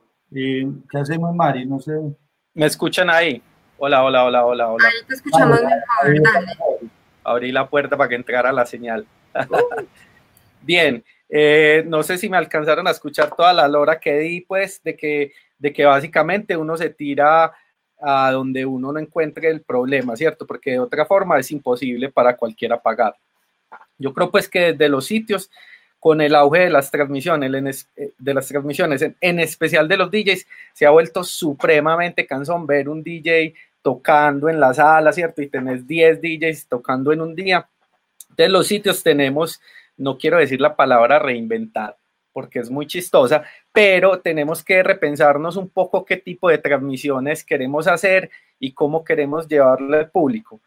Lo primero que hay que anotar con eso es que eso no, eso no va a tener repercusión en las ventas de ningún tipo. O sea, nosotros los bares abrimos o abrimos o nos toca montar pues supermercados, porque otra cosa no solventa ni el, ni el 10% de lo que un bar necesita para sobrevivir. Entonces es supremamente complejo, pero si vamos a hacer transmisiones tenemos que pensarnos en cosas pues que sean muy divertidas el ejemplo que puso Andrew fue un ejemplo muy bonito porque lo que, lo que se hizo en ese caso es sumar, digamos, a los, a los partícipes del club de manera colaborativa, ¿cierto? Y que ellos se pensaran un poco desde lo colectivo. Entonces eso hizo que el evento fuera exitoso en torno a que a lo que a lo que sucedió es que los DJs representaban ciertos colectivos y eso hizo que eso tuviera un movimiento muy interesante. Entonces yo creo que hay varias situaciones o pensarnos desde la, desde la creatividad de lo que podamos hacer en torno a que sea muy divertido o con visuales. Por ejemplo, ahora nos estamos pensando un show dentro de un videojuego que es en GTA, entonces con, con otro primo pues nos juntamos a crear un escenario en un servidor dentro del videojuego o pensarse cosas que sumen colectivamente que sean significativas. Yo creería personalmente que es la única forma de por lo menos mantenernos en el mapa, porque ni hablar del asunto de los recursos, porque no vamos a hacer nada. Gracias. Bueno, ahí antes de seguir, pues como agradecer a las personas que están en la audiencia, tanto a través de radiolibre.cc como por eh, nuestro canal de YouTube llamado Lo doy porque quiero. Gracias a Nois que está ahí haciendo algunos apuntes valiosos a, a la conversa que hay en el chat. Saludos para Nadie Ninguneado, para Juan Guayara, que nos escucha desde Cali, para Jessica Ivette Arroyo Alomia. Ahorita podemos retrotraer algunos de los, de los comentarios que están haciendo. Eh, creo que Juli tiene una pregunta para las abogadas. Sí, pues y también estoy viendo que Nati de, lo, de, de Nois Radio está dejando algunas de las preguntas que están saliendo en redes sociales. Entonces, eh, estoy como tratando de seleccionar alguna cosa, pero lo que queríamos preguntarles eh, a, Caro especialmente y a Elisa era pues una de las cosas que, que, como decía al principio de la, de la, charla nos convoca es que Maritza y yo hacemos parte de esta red de radios libres, eh, radiolibre.cc, en donde estamos haciendo experimentos sonoros, que son programas en donde a veces suena música, eh, no necesariamente con esta modalidad de cita que mencionaba Carolina, que yo pues entiendo que tiene que ser un poquito como, como dentro de lo que se entiende por una cita, como cuando uno la hace también en un texto, ¿no? Que está hablando de algo y entonces trae un ejemplo o algo que lo ilustra, pero a veces no es necesariamente el caso eh, y hemos estado como haciendo uso, que alguien también de Radio Libre me decía que nosotros estamos haciendo, por ejemplo, uso de un servidor que no está en Colombia, eh, y entonces tenemos la duda de si, algún, de si entonces nos va a cobrar, por ejemplo, eh, entidades colombianas como Saico y Asimpro, aunque nuestro servidor esté en otro país. Por ejemplo, era una, una pregunta que, que teníamos y pues la pregunta en general que yo tenía era si de verdad esta teoría que yo tengo como en mi cabeza de que estamos en una especie de zona gris, pues tiene algún sentido para ustedes que sí son abogadas y que no andan inventando cosas como yo sobre derecho de autor. Ahora me va a decir Carolina que no. No, es, que todo es, es absolutamente relativo, porque si el servidor, digamos que el servidor que está afuera es porque allá te podrían cobrar, pero eh, por jurisdicción tú estás aquí y los usos y la mayoría de tu audiencia está aquí, luego también es aquí pero realmente el tema en Internet es un tema bastante complejo en, materia de competencia, porque pasa lo mismo con las plataformas. La plataforma te está imponiendo una norma de norteamericana para, hacer la, bajada de contenido cuando eh, hay una, un reclamo de derecho de autor. Y sin embargo, si uno, en ocasiones, no siempre funciona, pero si uno alega que el, que el uso lo está haciendo de acuerdo con la ley donde hace el uso, a veces se lo acepta. Y otras veces uno puede decir esto es fair use, porque si usted me está cobrando, me está diciendo que no puedo, pues y la ley es norteamericana, y la ley que me está aplicando es norteamericana, pues yo aplico la norteamericana también y digo fair use y nos ha funcionado, o sea, nos ha funcionado ambas estrategias. Luego, parte del problema es que en Internet tienes una, las fronteras nacionales están un tanto rotas y va a haber un problema del caso a caso que, es difícil de, alegar. Yo además quisiera agregar una cosa que creo que va en, en línea también con esto, y es la necesidad de que hablemos de, de las personas usuarias y hablemos del interés público, no en la lógica del derecho de autor. O sea, la lógica que se ha creado en los últimos años de que el derecho de autor es para los autores y nosotros tenemos excepciones, es una lógica que por supuesto tenemos que usar, pero que no nos podemos quedar contentos con ella porque el derecho de autor eh, es una relación que necesita balance entre los derechos de los autores y los derechos de las, de las personas, de la sociedad en general. Y esa idea, incluso jurídica, de la excepción de que es que, porque la sola palabra excepción, ¿verdad? Es la excepción a la regla. Es, es, es como la, eh, incluso legalmente cuando a ti te hablan de una excepción, entonces tiene que estar en la lista, hay que limitarla. Jurídicamente la interpretación de una excepción es restringida. No, es que estamos hablando de derechos y por eso es tan importante reclamar el fair use. Y pues si el espacio que nos dan es una audiencia, pues lo tenemos que usar y tenemos que pedir excepciones. Pero, pero así como durante el siglo XX hubo una oleada terrible de restricciones eh, y de maximalismo en derecho a autor, pues hay que empezar a mostrar que el derecho de autor son dos caras, que el derecho de autor también es el dominio público, que el derecho de autor también son los derechos de las personas.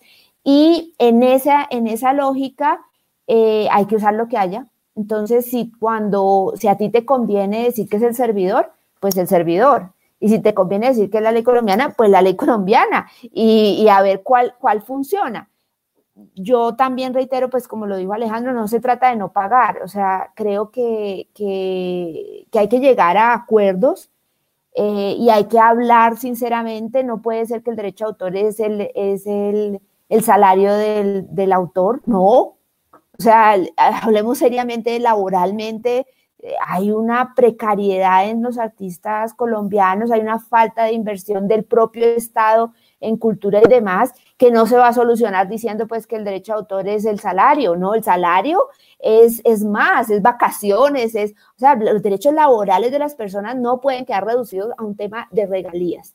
Y las regalías son, se parecen más a otro tipo de ingresos que uno tiene. Entonces, ahí hay un montón de discusiones que, que hay que dar y hay que reconocer que ambos jugadores, digamos, de este terreno, tanto los autores como eh, su público, su audiencia, al final son uno mismo. El autor es público y el público es autor, particularmente en temas de tecnología. Por tanto, están amarraditos, necesitamos una, un entorno vivo y alegre y creativo para poder seguir teniendo autores y los autores necesitan público para seguir siéndolo. Entonces, ahí hay una sinergia que hay que machacar. Pero, Juli, no, uno, uno pues usa lo que tenga que usar. bueno, Además, eh, pues quisiera agregar, eh, considero que pues el, este, este tipo de políticas, este tipo de, usos o tan restrictivos frente al derecho de autor, en realidad eh, lo que hacen es desincentivar el uso de las obras porque la gente, ¿qué, ¿qué, pasó, por ejemplo, cuando se hizo los cobros de, de, de Saico al sistema de transporte público, al no llegar a una concertación, al no llegar a un acuerdo entre la sociedad de gestión colectiva y los usuarios? pues la respuesta fue quitar los radios de los, de los eh, transportes. Entonces, si lo que se quiere es generar una explotación mucho más alta de las obras, pues en realidad esa estrategia no es la más adecuada, porque lo que están haciendo es desincentivar el uso y están mm, haciendo que la gente migre a otras formas, que la gente se transforme, transforme y yo creo que ahí está el punto de cambio de chip también, de, de por ejemplo, comenzar a pensar que el, el, tema de la propiedad, hasta dónde llega, si en realidad esto es mío o en realidad esto pues va para compartir. Eh, precisamente lo que decía el compañero cuando la gente se queda con lo chévere de puedo utilizar obras de terceros, pero cuando ya van a utilizar lo mío, pues ya yo me pongo un poco más eh, distante. Entonces, en ese sentido, creo que es una, una cantidad de estrategias a nivel también tecnológico. Hay autores, por ejemplo, que cuando usan obras huérfanas en, en YouTube, para que no sean censurados por YouTube, lo que hacen es crear canales secundarios para ver si de pronto tienen alguna reclamación de derechos de autor. Si ven que pasa un tiempo y no pasa nada, entonces ya lo suben a su canal principal. Pero entonces estamos llegando a eso, a tener que usar a escondidas las obras, tener que usar, a usar cuando en realidad pudiese generarse un intercambio mucho más libre, mucho más tranquilo, sin tener que estar pisándole los derechos al otro.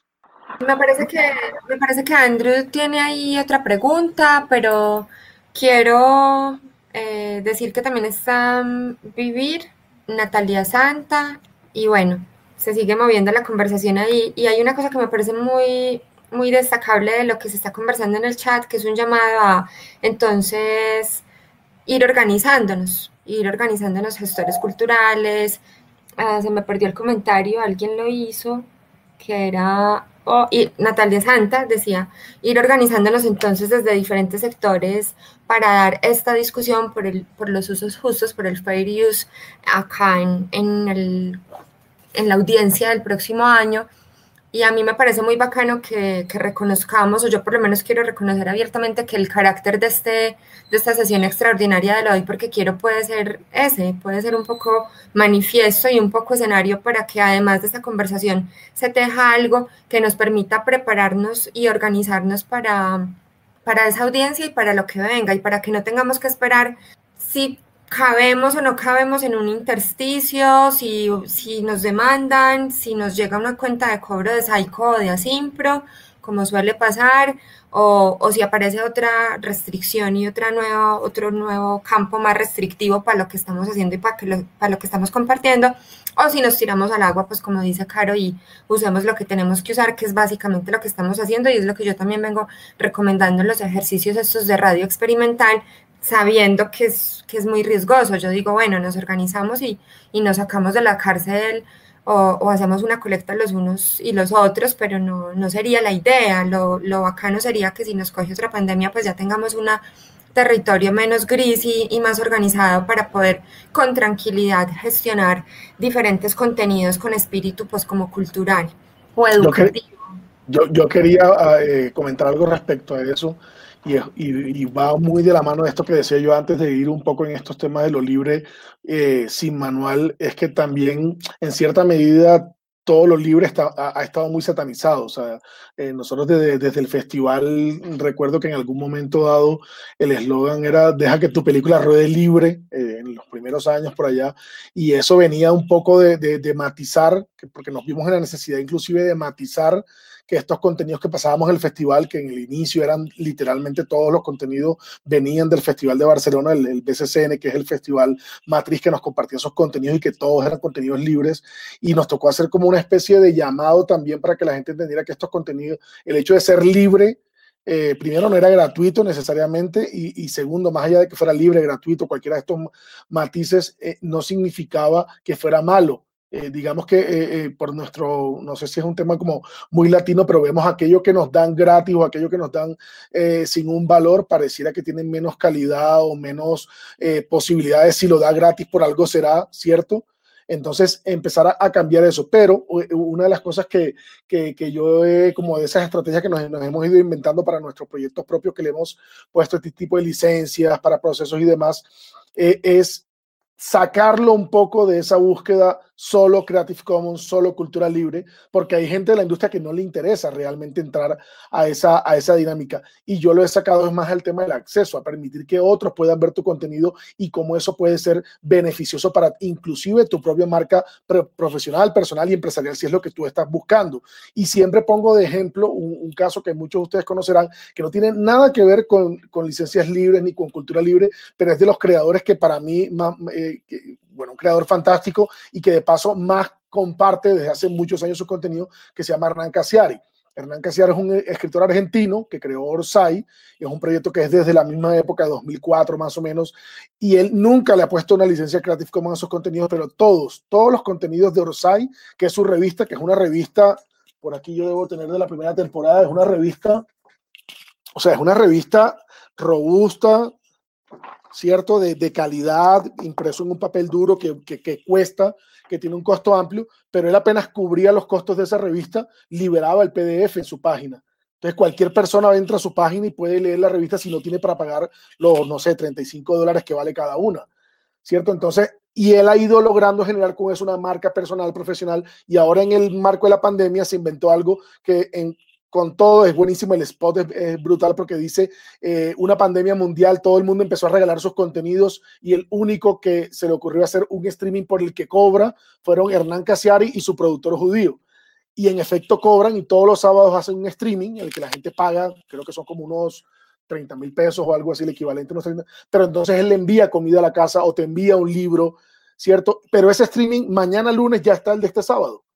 Entonces vemos cómo la apertura también habla de otras cosas y te permite generar otras cosas para tu producto, para tu historia, y esto aplica a todos los contextos. Entonces, de nuevo, insisto, soy súper pesado con eso, pero es, realmente es un cambio de chip, no es un cambio solo legal. Sí, eso ayudará, pero es un cambio de nosotros como creadores, cómo empezamos a generar nuevas dinámicas para que la gente pague por nuestro contenido, aunque por otro lado los puedan tener de manera libre. Yo pago por el objeto, el objeto que decía Julia antes de en el disco duro tener la película, yo pagué, hace rato no las compro, pero estas son las de la primera temporada de Orsay hace 10 años y las pagué con todo el gusto y eran revistas que no eran, no eran nada baratas. ¿Pero por qué? Porque quería tener el objeto físico. Entonces empezaba Pero, pero Alejandro, pero igual, perdón, aquí me meto, pero igual el, eh, ese proceso tiene que llegar alguna vez con la parte jurídica. Por O sea, supuesto, sí, sí, sí, claro. él puede hacer exactamente lo mismo diciendo que lo hace, porque ese es precisamente lo que va a cambiar el chip del siguiente creador. O sea, el problema del derecho de autor es que se te aplica por defecto. Tú quieras o no quieras, está cerrado. Entonces, si no hay también, si, si eso no, porque por eso estamos hablando de activismo, o sea, si tú no empiezas a usar otro mecanismo, y no tiene que ser Creative Commons, no tendría que ser, o sea, si al menos no lo dices, si no empiezas a hacer vocal sobre eso, entonces pasa lo que le está pasando, lo que nos contaban hace un rato. Entonces, Saiko se siente con la libertad de ir y cobrar a quien no está metido en el sistema y lo cobra y luego no lo paga. Y lo mejor del cuento es que si en cinco años no lo ha pagado, esa plata entra a ser de, de, de Saiko. O sea, tiene No, no, Y de no, hecho no hace no, nada por pagarlo. Súper, súper de acuerdo. Por eso decía que lo que decía es que no es solo una de las cosas. O sea, No, que hay pero- que seguir peleando por lo legal, pero también hay, los creadores tienen que empezar a seguir mostrando formas porque eso empieza a generar cosas como que yo llegue y diga, bueno, si ya igual lo estoy haciendo, ¿por qué no le pongo una licencia? Una licencia ya libre, ¿no? Digámoslo así. O sea, si ya igual lo hago. El Casiari no lo va a hacer seguro.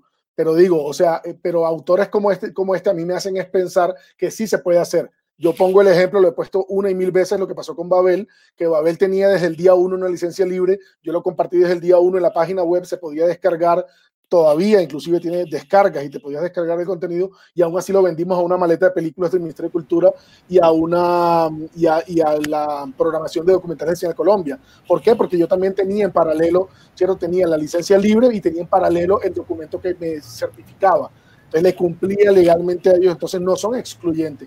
Y eso es lo que creo que también hace falta gritarlo más y por eso también lo repito siempre, porque, porque falta que la gente entienda que no porque yo pongo una licencia libre estoy dejando de ganar dinero con mi contenido, estoy perdiendo las posibilidades de monetizarlo ni nada por el, por el, por estilo. Pero sí, 100% de acuerdo, Caro, y por eso es vital que tú, Juli, y todos los que somos activistas con conocimiento de causa sigamos eh, generando estas búsquedas desde el punto de vista ya más legal y administrativo, por supuesto.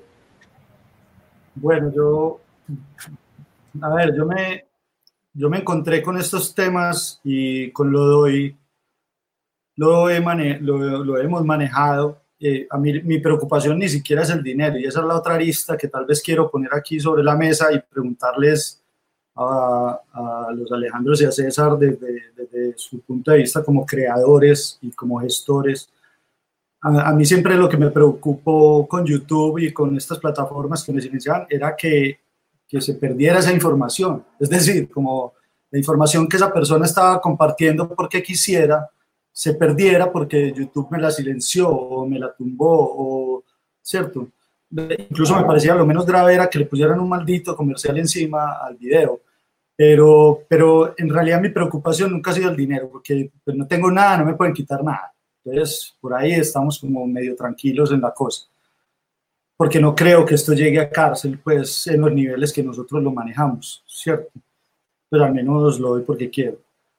Están atestadas las cárceles, además. eso, como, como eso me lo digo yo todos los días.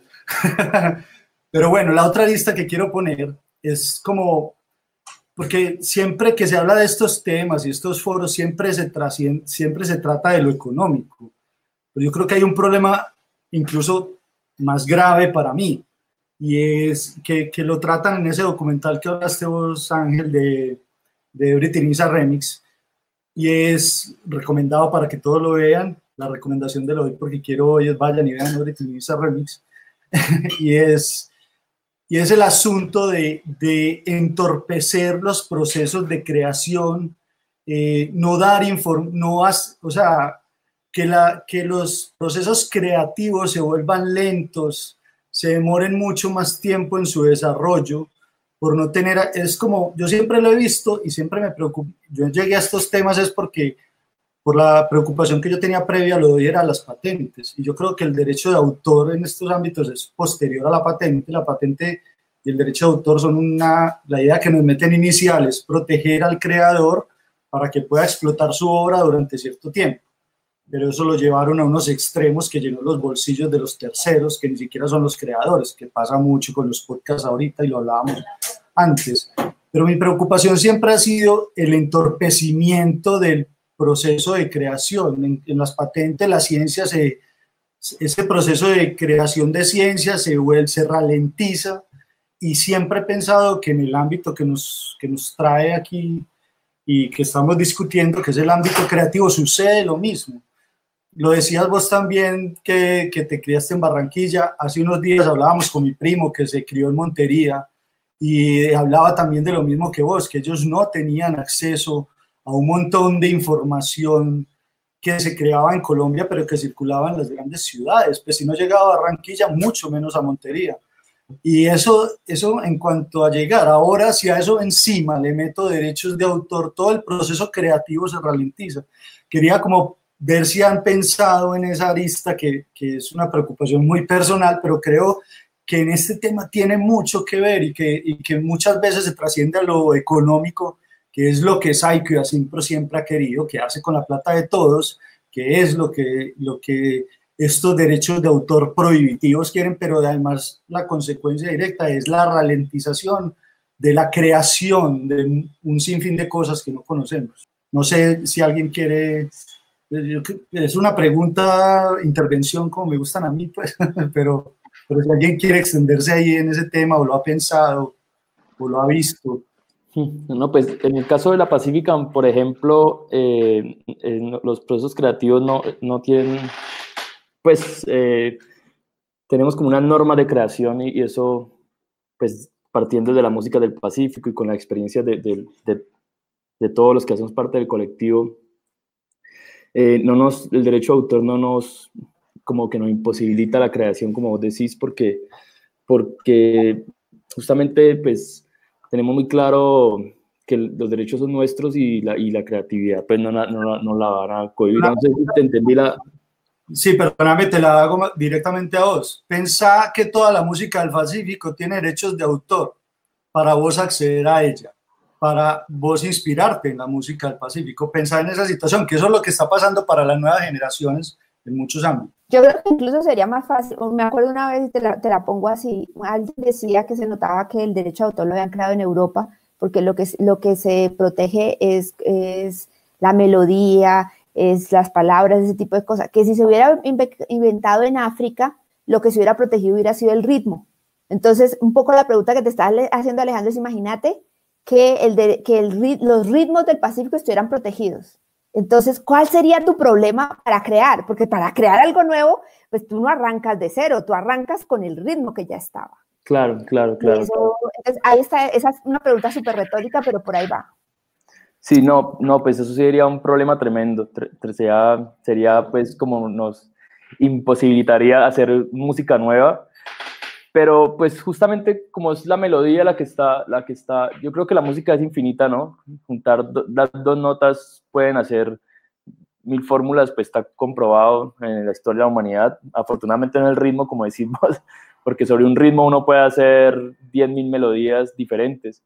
Entonces, también, pues, depende de la creatividad del, del, autor. Yo sí, pues, como que no tengo ningún problema con Psycho. Obviamente el problema de corrupción que hay tan tremendo es lo que, lo que, lo que pues, la discusión que, se abre. ¿Para dónde van las regalías? ¿Cómo se pagan? ¿Cómo son las ecuaciones? Lo que ustedes decían ahora, que no está muy claro las ecuaciones que es Psycho. Pero sí siento que no, que no, pues las normas de derecho de autor no no coartan la creación y la creatividad de los, de los autores, pues no, no, no, en mi caso no, o en el caso de las personas con las que he trabajado, con las que trabajo. Porque la pues creación es infinita, digamos, las ideas son infinitas y no, y pues no, no creo que, que imposibilite ah. la creación. Qué pena, Alicia. No, qué pena, qué pena. Simplemente quería contar un poquito acerca de la región, pues, Pacífico, eh, porque pues como abogada de propiedad intelectual, pues me ha tocado como muy de cerca el tema de creadores en esta, en esta zona y sobre todo con el tema del folclore y, las obras que ya pues pueden ser huérfanas, por ejemplo, eh, ante la incertidumbre de no saber si, existe, si, tiene, si tiene un doliente o no tiene un doliente, y, pues si bien la ley 1815 eh, da una posibilidad de efectuar una utilización de obras huérfanas, eh, pero por parte de instituciones, eh, no lo hace para personas del común. Entonces, por ejemplo, uno siempre está en esa nebulosa. si uno va a utilizar una canción como La Mina, que es una, una tradición oral, eh, de muchos años eh, y va a ser una reinterpretación de esa obra, pues entra en la nebulosa. es que esa canción, una vez, eh, y eso es otra de las cosas que a mí me gustaría como contar, y es, Psycho en cada región se comporta de manera distinta. Y es una de las cosas que es importante poner o visibilizar ante la Dirección Nacional de Derecho de Autor. Porque, por ejemplo, aquí eh, nosotros fuimos a averiguar quién es el, quién, en algún momento utilizando una obra de tradición oral em, de un autor, eh, que no sabíamos quién era el autor, fuimos a Saico a averiguar quién era el autor para hacer el pago de los derechos. Y lo que hizo la, la, la señora que atendía en Saico fue buscar en YouTube para ver quién era el autor. Entonces nosotros en ese momento quedamos como, por Dios, ¿qué pasa aquí? O sea, no tienen ni siquiera certeza de quiénes son las personas a las que están gestionando. Entonces, eh, esa nebulosa es gigante frente a esa, frente a esa perspectiva. Y creo que, por ejemplo, en el tema de tradición oral, yo creo que quedamos cortos con esa normativa de la 1815 que solo dice que las entidades em, públicas podrán utilizar obras huérfanas cuando ellos hagan un procedimiento y los demás que no vamos a poder utilizar esa tradición oral. Y, ese, y ese conocimiento ancestral eh, que nos viene, que, que, sobre todo en esta región que es súper fuerte. Entonces, pues es, es uno de los puntos que yo creo que debería también tratarse de manera activa en, ese, en ese aspecto. además nadie lo puede usar. Alejo, Perdón, Alejo les levantó la mano, ya voy. yo. quiero decir algo, después Caro y después va Juli. Solamente quería decir que es que Saiko y Asimpro, ambas, eh, no suelen gestionar cultura ni suelen gestionar asuntos relacionados con personas, sino dinero.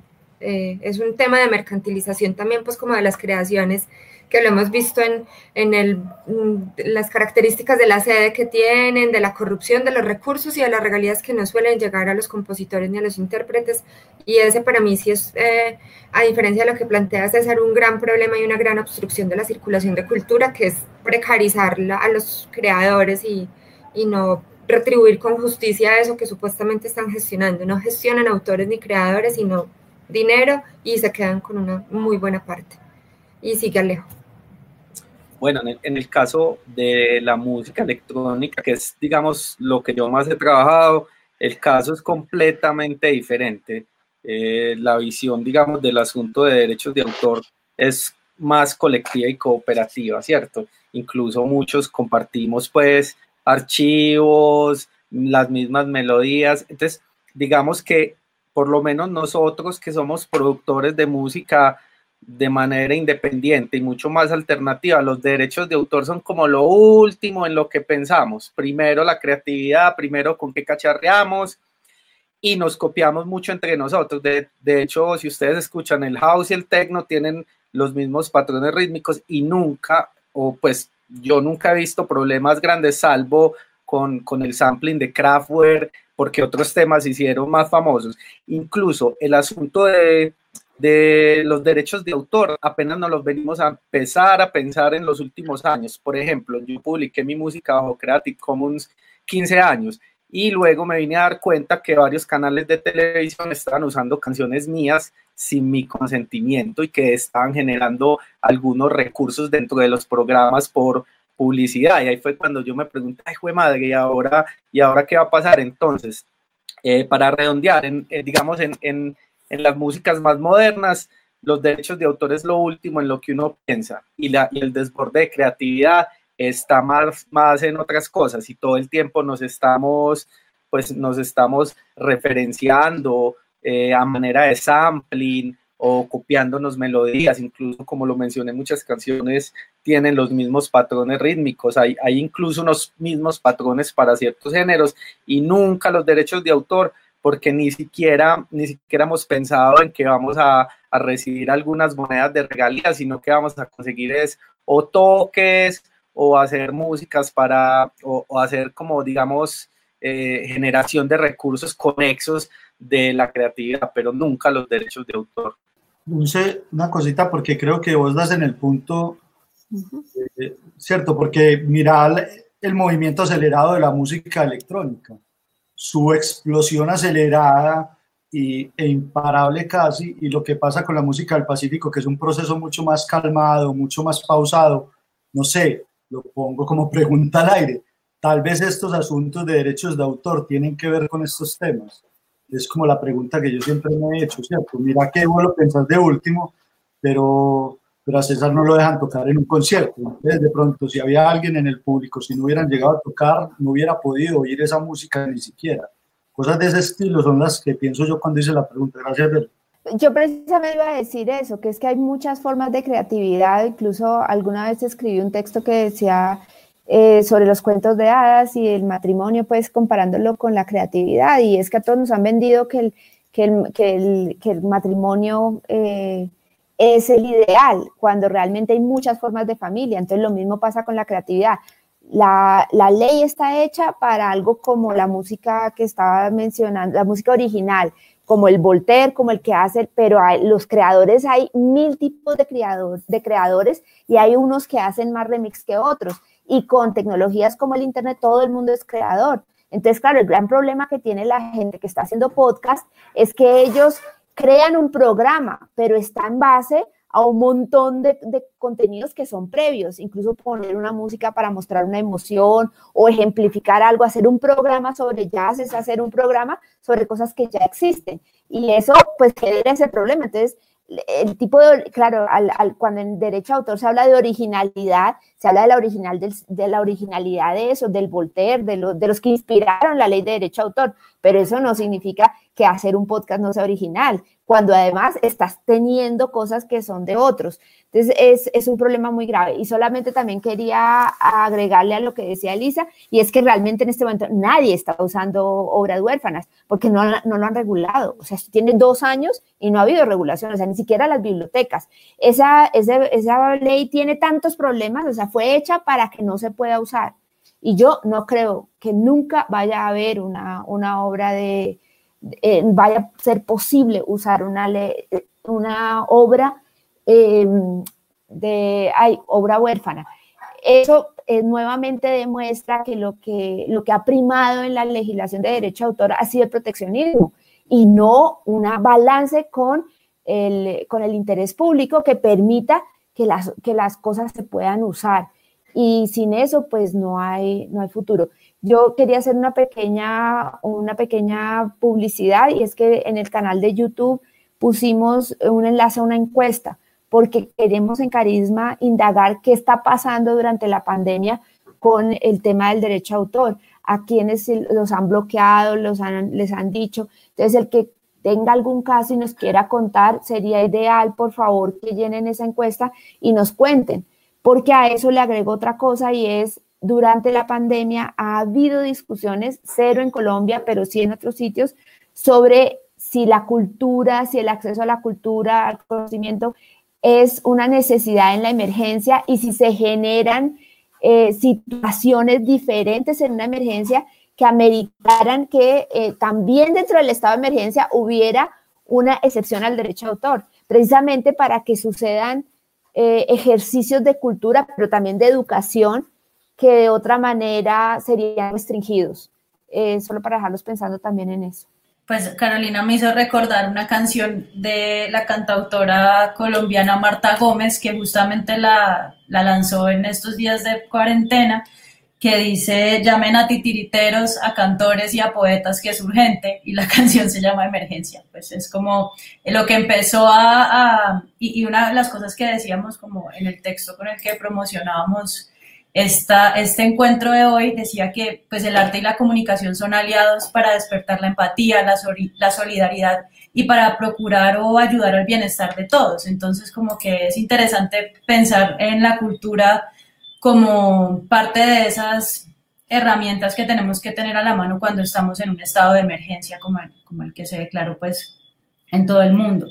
Y yo, pues pensando en eso y pensando como en, en posibles soluciones o posibles salidas o alternativas a, a, estos, pues a estas nubes, como le dice Elisa, que me gusta mucho esa palabra, eh, que son como cosas que nos nublan y que se vuelven muy complejas. Nosotros cre creo que hay una cosa que, también me, me, parece importante mencionar y es que así como los creadores no son un solo tipo y no responden a una sola lógica, pues también los que no somos creadores, digamos, de expresiones artísticas, sino que los que somos comunicadores y que somos creadores desde lenguajes informativos o de lenguajes comunicativos, pues también somos bastante diversos. Entonces no se puede comparar un ejercicio como el que hacemos en Radio Libre con eh, lo que hace la W o lo que hace Caracol Radio o lo que hacen las emisoras como la Mega de poner música, ¿no? Como porque su, su, su, su motivación, no sé, su, su, misión es como poner música. Entonces,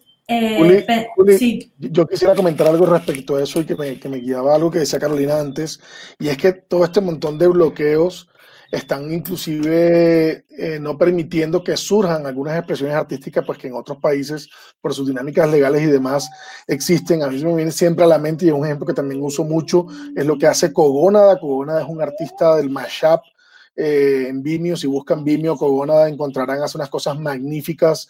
Seguramente han visto muchos sus videos, que son donde él toma piezas de Kubrick, de, bueno, de, mm, no se me vienen a bueno, de Breaking Bad, de iconos del audiovisual y lo que hace él es que encuentra un patrón y nos muestra cómo Kubrick todas sus narraciones eran con eh, un punto de vista de Marty, por favor.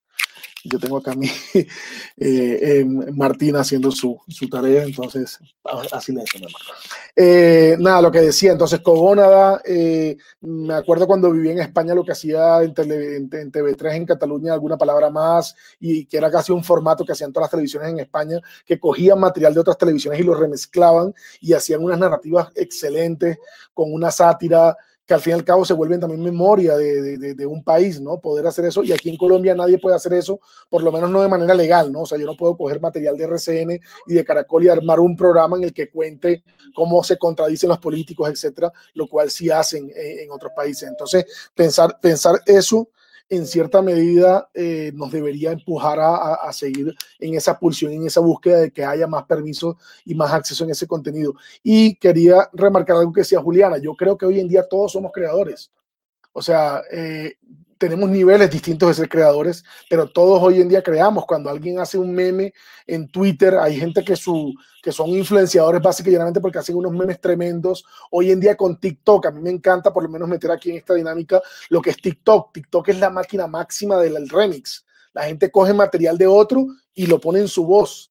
Y entonces, eh, ¿dónde entran las licencias, por ejemplo, en la voz de María Niño cuando dice el tormento tuyo soy yo? Y alguien llega y toma esa voz de esa señora y hace su propia versión de ese video y después ese video tiene miles de reproducciones. Entonces, hay muchas formas de ser creador hoy en día y eso nos debe hacer preguntarnos con más intensidad cómo vamos a lograr que podamos usar de forma más robusta los contenidos que otros han hecho y que también otros puedan usar los contenidos que nosotros hemos creado a partir de esos contenidos previos. Sí, y sí, tienes toda la razón. Eh, cuando digo esto de que, de que no solamente el creador es el músico, también el comunicador está creando, el documentalista está creando, o simplemente la persona que tomó una foto y la puso en su Instagram está también creando ese contenido. Pero entonces, otra vez como para retomar esta idea de qué hacemos, ¿no?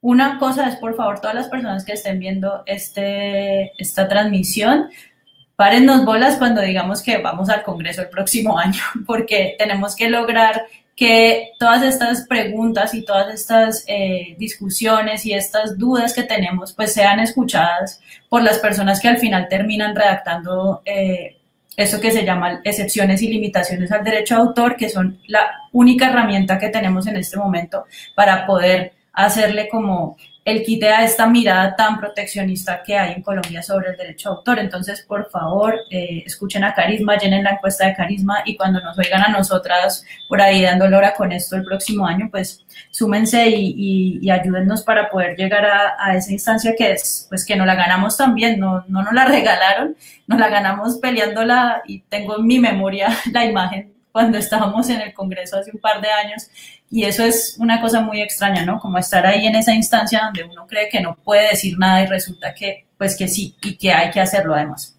Pero, por otro lado, eh, volviendo al tema de qué hacemos, pues la segunda cosa que, que quería comentarles es que creo que algo que también es como un llamado que hacemos nosotras como radios libres o como radios alternativas o medios alternativos es que los creadores especialmente los creadores de música, en este caso, pues ahí como que César le, le mando así como un saludo de amistad, eh, y, a, y al otro Alejo, Alejo Vélez, y es que se animen a compartir, a compartir eh, sus obras y que de pronto no es todo el disco, de pronto no es todo eh, las canciones, pues no sé, las más famosas, pero de pronto sí un, una base rítmica o un solo de un instrumento, ustedes no se imaginan lo que eso nos serviría a nosotros para hacer el intro de un podcast. Y eso no lo tenemos. Y nos toca irnos a bancos de sonidos extranjeros donde no está la marimba, donde no están los sonidos de nuestro, digamos, de,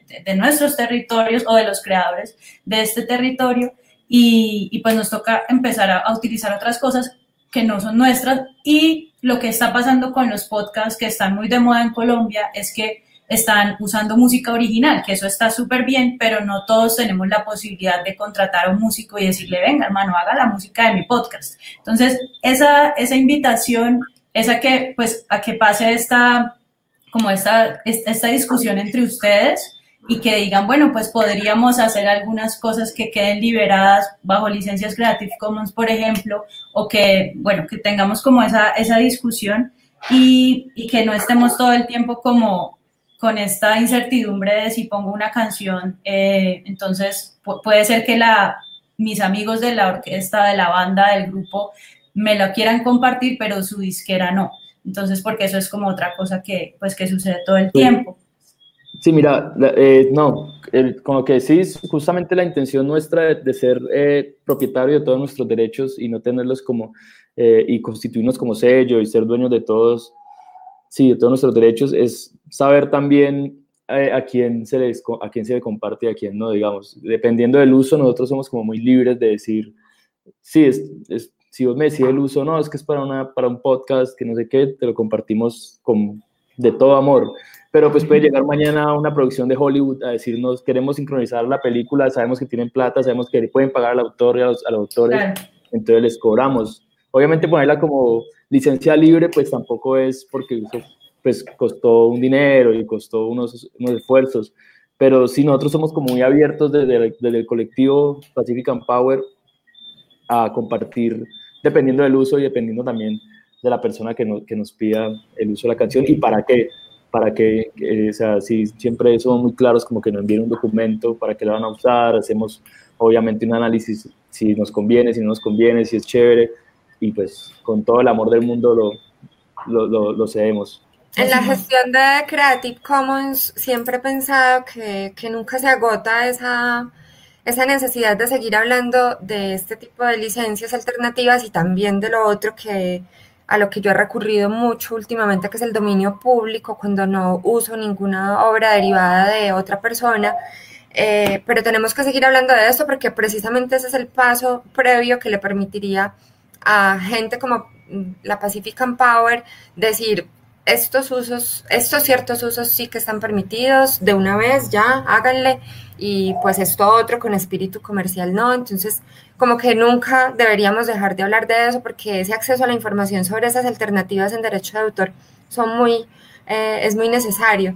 Em, quería decir algo, volviendo a lo que Juli planteaba y, y también en relación con, con, una de las ideas de Caro transversales en esta conversación, que es el proteccionismo latente versus el bien común. Y quería poner el ejemplo de, de un periódico, el colombiano, que está obligándola por su modelo comercial em, tradicional y, que se empareja con, con, otros modelos de otros grandes medios tradicionales que han pasado a plataformas digitales, entonces exige un registro y exige un registro para, para leer todo, para leer, por ejemplo, un, artículo que quise leer sobre las interacciones que podrían llevar a más contagios de COVID eh, que otras.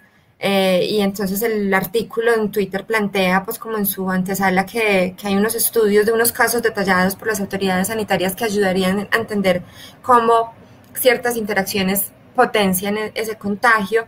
Y pues eso no se puede leer, eso son cinco líneas y de resto hay que dejar ahí los datos. Eh, y algunas personas por posicionamiento político, por autocuidado, por lo que sea, decidimos no, no diligenciar esos datos de un periódico como el colombiano. Y otras personas por falta de tiempo y otras personas por temas de conectividad, de, eh, alfabetización digital. Entonces, a mí me sigue pareciendo muy teso pues como el, el tema de proteccionismo eh, y obstrucción del acceso a cierta información que es de bien común y, y, quería pues como remachacar esa idea de qué es lo que se mercantiliza, cuándo sí cobrar, cuándo no, cuándo se exige un uso privativo en general. Me parece grave pues como en el caso de los medios de comunicación tradicionales eh, y me parece por otro lado, muy bacano que haya medios alternativos que dicen, sí, necesitamos sobrevivir, necesitamos pues tener algún ingreso o tenemos que tener el ingreso digno pues como para existir y coexistir con otras cosas que hacemos en la vida, pero, pero liberamos ciertas cosas, que es el caso, por ejemplo, de Universo Centro, que empieza la pandemia y, dice, bueno, vamos a hacer un cobro a unos lectores virtuales, pero pero le decimos explícitamente a esos lectores virtuales que puedan hacer un pago que creo que es como de 10 mil pesos por mes, eh, con otro montón de beneficios, en una dinámica muy similar a la del financiamiento colectivo, eh, pues como si usted puede, pague, contribuya, pero sepan que vamos a liberar este contenido unos días después porque queremos que todos los contenidos de Universo Centro sean accedidos, puedan ser accedidos por cualquier lector, lectora en cualquier lugar del mundo. Entonces, nada, dejar ahí eso que es también como, no hay una sola mirada y lo que decía Caro, pues ahora que es relativo, es bastante relativo, pero debería primar el bien común y no lo, lo restrictivo, que es lo que sigue operando tantos años después.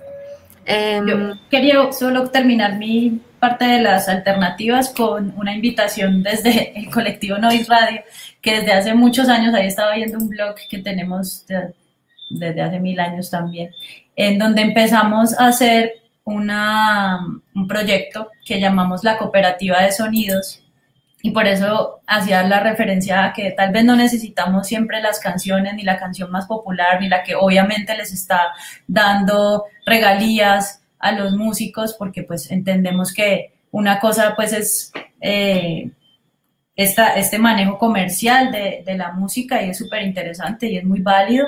Eh, y otra cosa es como nuestros ejercicios. Entonces, en esta cooperativa de sonidos que lo que busca es como hacer una asociación de gente que comparte sonidos, básicamente, que creemos un banco de sonidos desde Colombia, desde América Latina, porque de nuevo existen estos, esto, este tipo de bancos de sonidos, existen, existe Free Sound Project, existen una cantidad de plataformas, no sé si una cantidad, pero algunas plataformas, pero es difícil encontrar sonidos de acá, es difícil encontrar el sonido del río Pance y a veces yo necesito el sonido del río Pance y sería muy interesante que yo lo pudiera encontrar ahí. Y así como hablo de sonidos, pues particularmente del paisaje sonoro, pues también es eh, importante como el tema de la música.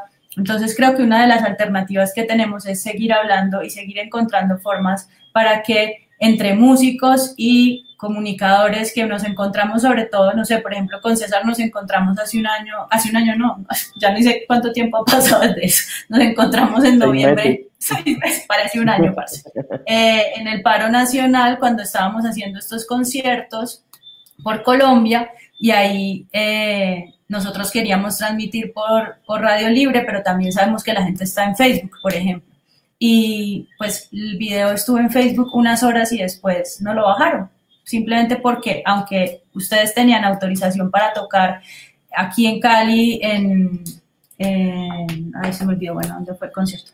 Eh, en los cristales, eh, tenían el permiso para tocar en los cristales, nosotros no teníamos el permiso para hacer esa retransmisión por Facebook, entonces nos cortaron, ¿no? Entonces, ese es el tipo de, de, cosas en las que hay que pensar como una ecuación mucho más amplia y es, bastante complejo lo que pasa cuando uno quiere sacar un contenido por, pues, por Internet. Entonces, la cooperativa de sonidos eh, estará como en las redes de Noise Radio, arroba Noise Radio, Noise sin la E final, eh, para que los que quieran se animen a mandarnos sus sonidos o sus pequeños fragmentos de música y empecemos a alimentar un banco que le sirva a las radios libres de, pues, de Colombia y de todo el mundo pues para sus experimentos sonoros radiofónicos. pues tenemos ahí como la conversación. Estaría chévere, qué, pena que te interrumpa, estaría chévere también pensando en lo que dijiste ahora, los sonidos de Pance, que creen alianzas de, de, de difusión o, de, o no sé qué tipo de alianzas se pueden crear ahí con músicos que puedan Claro. eh, servirles para crear los sonidos de Pance o crear los sonidos de Cali o crear los sonidos de... Incluso se pueden eh, pensar en hacer cre- creaciones nuevas con músicos porque los necesitan mucho y, y de eso sacar producciones fonográficas y hacer compilados y hacer difusión también como el músico como creador. Claro, eso, es- eso es, eso es algo que siempre decimos, ¿no? Cuando nosotros usamos, por ejemplo, música, es algo que empezamos a hacer, y es una pregunta que yo tenía, creo que ya se lo había hecho a Carolina, y que tampoco sé si, si nos va a salvar de algo, pero es como decir que cuando nosotros desde las radios libres usamos música, las usamos también porque somos fans, porque somos admiradores y somos seguidores de estos músicos. No usamos música que no nos gusta o no usamos música que, que está con la, con la que no tenemos ninguna relación como emotiva, ¿no? Entonces estamos todo el tiempo haciendo ese, tratando de hacer ese reconocimiento. Últimamente decimos eso, como si esto no tiene ánimo de lucro, lo estamos usando porque, porque somos sus seguidores y estamos haciendo un ejercicio sin ánimo de lucro, no tenemos ninguna intención de dañar eh, al autor ni a su obra. Entonces, como que esa, esa declaración, que es como una especie de disclaimer, que no sé si sirve para algo, es algo que hemos empezado a hacer últimamente para, para reconocer justamente que nosotros como medios libres también podemos ser canales de, de promoción de, de los artistas eh, pues, y, y llegar al público que nosotros llegamos, pues que es también un público crítico, un público alternativo que está buscando hacerse preguntas desde lo político y en- entender como la comunicación como un ejercicio pues como mucho más amplio que simplemente recibir información pues que es lo que proponen los medios grandes.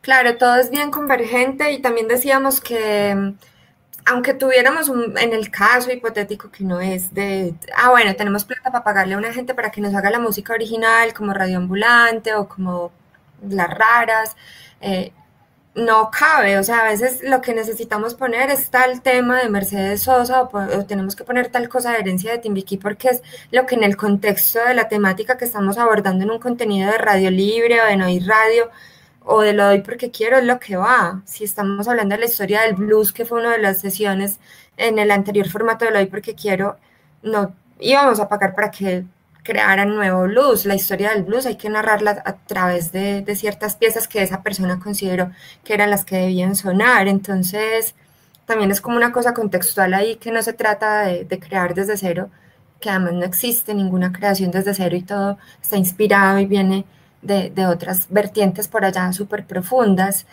Em, pues bueno, lo doy Que no, de esperes Maritza, que tengo que dar una, una primicia y es que Alejo Vélez acaba de compartirnos en el chat de, del Jitsi que existe, que existe en el archive un archivo que se llama Pruebas Río Pance.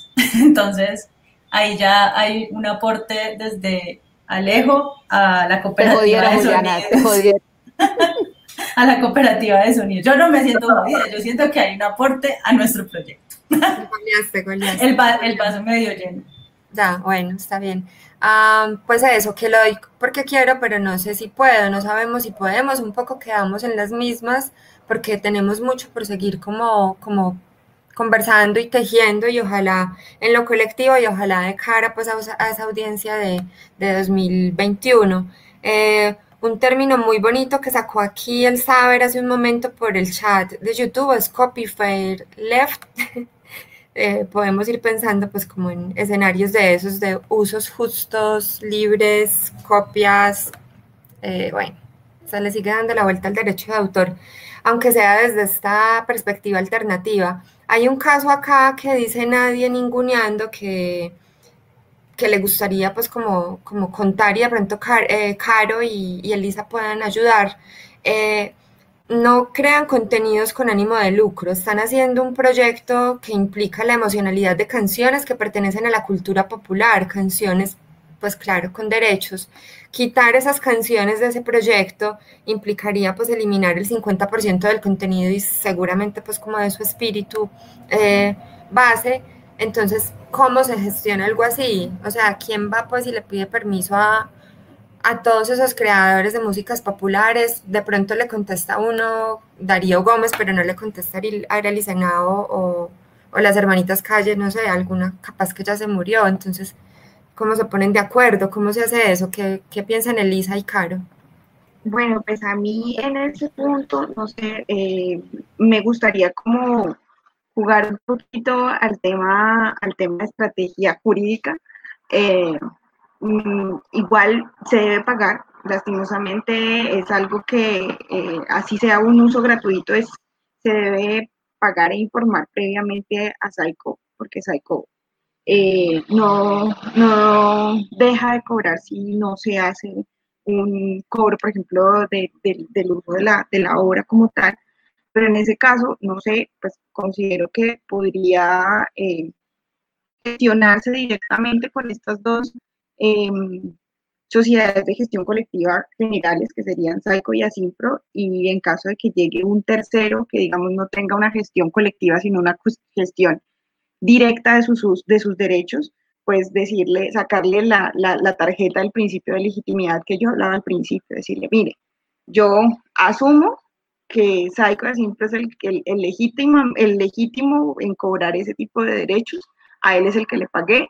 entiéndase con él, que es el que cobró y el, el que tiene que hacer el uso o tiene que pagarle a usted por haber cobrado por usted. Ah, no. Entonces, creo que es lo único desde esa perspectiva, no sé. Eh, Carolina es... no, yo no tengo ni idea. Yo, eh, Lisa es la, la, abogada de propiedad intelectual. A mí me gusta es acceso al conocimiento y a la cultura. Acá hay otra pregunta de Viviana Ramírez y es que en el caso que describe César eh, de la Pacific Power, nos es, a ver, el compañero César si la banda no hace parte del catálogo de Saico, en teoría no se podría cobrar sobre sus obras. Eso es verdad. Es como uno de esos mitos o leyendas urbanas como lo de los 18 segundos que sí se puede usar, que no sabemos muy bien si sí o si no, y nos hacemos las bobas frente a eso. Pues en ese caso, eh, básicamente uno tiene que, cualquier uso de obra tiene que concertarse previamente con Psycho de manera sana. O sea, si uno quiere hacer un ejercicio sano, que no llegue después de sorpresa esta sociedad de gestión colectiva Em, pues, digamos, enviarse una, un comunicado a Saico y manifestarle que el uso de las obras que uno va a hacer no, no están contenidas en el repertorio que ellos manejan y, y, manifestar eso para que ellos no efectúen el cobro. Se supone que ahí no deben hacer cobro. Y precisamente eso fue la experiencia que tuvo nuestro compañero César, ¿no? En, en el, sí, es, que, justamente e, ese problema de Saico y de, de, no entender, pues no entendemos, yo todavía no entiendo muy bien cómo funcionan ciertas cosas. También tuvimos ese mismo problema en el concierto que dice Juliana, que organizamos en Los Cristales, que era un concierto para apoyar el paro en el que ningún artista estaba cobrando, nadie estaba cobrando. Lo hicimos con un colectivo de creadores, artistas, gestores de Cali y nadie estaba cobrando y conseguimos todos los permisos porque queríamos hacerlo legal, conseguimos permisos de la alcaldía, de la Secretaría de Gobierno, de todo, de tránsito, de la Cruz Roja y Saico se nos quería frenar el concierto. Eh, lo único que nos sirvió fue hacer presión social. Eh, volvimos una, una, pieza viral, lo compartió en Bogotá Músicos porque en Bogotá también se estaba haciendo la misma iniciativa y Saico nos dio el permiso para hacerlo, pero la, incluso la Secretaría de Gobierno decía que sin el permiso de Saico, así tuviéramos todos los permisos, no lo podíamos hacer y el problema es que Saico es una entidad privada, pero llega con la policía a, a pagar el evento. Entonces, como uno no entiende ahí que es la ley, porque eh, como dijo Elisa, ellos están legitimados para cobrar el derecho de autor y entonces lo van a cobrar. Tú tienes que antes, y eso no es fácil, eh, me acuerdo Alejandro fue con Medelink, fue que se hizo eso, ¿no? Medelink, por ejemplo, eh, hace muchos años en Medellín un, un festival de música electrónica, ¿qué fue lo que se hizo? Enviar los listados, imagínense DJs y todos los DJs del mundo, porque venían, yo me acuerdo cuántos de todos lados del mundo, diciendo cuál era el catálogo que iban a tocar y tenían que decir enfrente si era licencia Creative Commons, si era producción propia, si era dominio público, todo, todo, todo, todo. Y eso se entregó a Saico previamente. Yo creo que fue de los primeros ejercicios que yo recuerdo, donde se le dijo, aquí en ese concierto no se va a tocar nada que usted gestione. Y les tocó, les tocó dar como ese visto bueno, porque lo contrario es lo que dice Lisa, llegan a cobrar y cobran, y, y como ya está frente al momento, pues fue lo que le pasó a César, pagó y ahora Saiko tiene el dinero, pero es un dinero de una plata de artistas que no gestiona, con lo cual ahora se empieza pues la pelea para que Saiko pague. Eh, habría que anticipadamente pedir el, salvo, el salvo, digamos, de, de Saico, demostrando que no, lo, no, ellos no gestionan la música que se va a tocar, porque si gestionan, me acuerdo de otro, otro pleito que fue, creo que Juanes, que hizo también un, un concierto gratis en Medellín y se armó la grande, porque es que, como decía también hace un rato Juliana, si él toca la, como a él lo gestiona Saico, él tiene que pedir permiso antes o, el, o puede que no Psycho, sino se cae en, en España, lo que sea. Tiene que, incluso para tocar su música gratis, tiene que pedir autorización para que no cobren, porque si no van a cobrar, porque pues esa es, así es como funciona. No es solo un tema de que no cobre caro, sino que, por ejemplo, ahora cuando salió lo de la, lo de, lo de la pandemia y que todos los artistas empezaron a, a publicar, digamos, online sus contenidos. Yo terminé recientemente, está ahora en proceso de festivales, un cortometraje que se llama Chaquero, que no tiene una licencia libre por las dinámicas propias del, del, corto, pero cuando pasó todo esto, que todo el mundo empezó a liberar, nosotros lo, lo estrenamos en o lo íbamos a estrenar más bien en el Fix y no se pudo por todo esto. Yo dije, perfecto, vamos a, a compartirlo en, en, en, abierto y demás. Pero justo esos días habíamos eh, firmado un contrato con una agencia de ventas que se va a encargar de mover el corto a nivel pues, nacional e internacional y nos dijeron que no se podía. Así yo, así, así yo quiera, no se puede, y es como, y es como funciona el esquema, digamos, no es que ellos no quisieran, es que así funciona porque bloqueas ventanas de exhibición, eh, es un tema de industria básicamente, y es un tema que hay que empezar entonces a también entender y a mediar, ¿no? A mí me gustaría como también poner de presente en, en este tipo de situaciones, eh, um, uniéndome un poquito a lo que decía César de la presión social.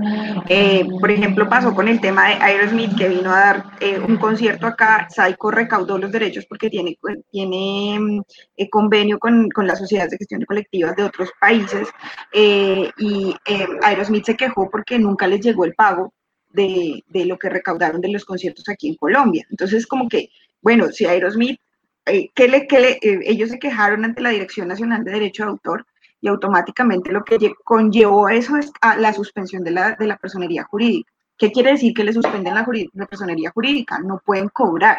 Entonces, eh, por ejemplo, ese tipo, lastimosamente en ese caso era Aerosmith, o sea, todo el mundo conoce a Aerosmith, tienen un peso tremendo a nivel publicitario, pero entonces comenzar, el, el tema es un poquito más de movimiento trans eh, en todo sentido, yo creo, para poder comenzar a generar presión y tener en cuenta que está la Dirección Nacional de Derecho de Autor como un ente que vigila y que está eh, pues en, en, pro de, de, generar un poco más de transparencia, se supone, eh, al respecto.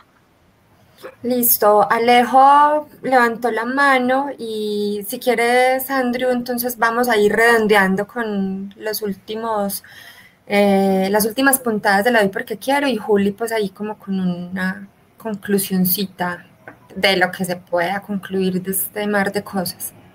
Nada, para anotar ahí una cosita, es que se puede, pero es muy complejo, ¿cierto? Aunque Caro y la otra compañera abogada notaban que bajo la ley está la historia, pero con Medellín. El ejercicio, el ejercicio fue complejo porque teníamos que demostrarle a Saiko que habían unos jams y que mucha de la música que tocaban los que eran DJs, porque habían actos en vivos y DJs, no estaba representada en Saiko. Y nos dimos a la tarea de investigar todos esos contenidos y demostrarle a Saiko y todo el mundo firmó. Fue un ejercicio muy tremendo, pero bien complejo.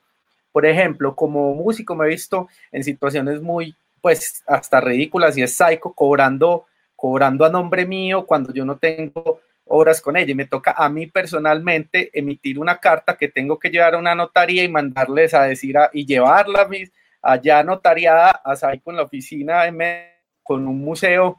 Ocasionalmente organizo conciertos. Entonces el acuerdo que hacemos con los músicos que no están en Saico es hombre ustedes no están en Saico y tienen estos derechos pues yo lo que hago es subirle el fee a los músicos y para demostrarles a estos manes de Psycho tengo que mandarles una carta, pero aún así ellos me mandan un recibo cobrándome un salario, o sea, hacen un cobro previo, aun cuando la gente misma está diciendo yo no estoy ahí, con la promesa de que después me devuelven la plata. O sea, es un proceso completamente ridículo, pero es posible, eso es lo que les toca, pues le toca a uno armarse un poco de paciencia, pero se puede.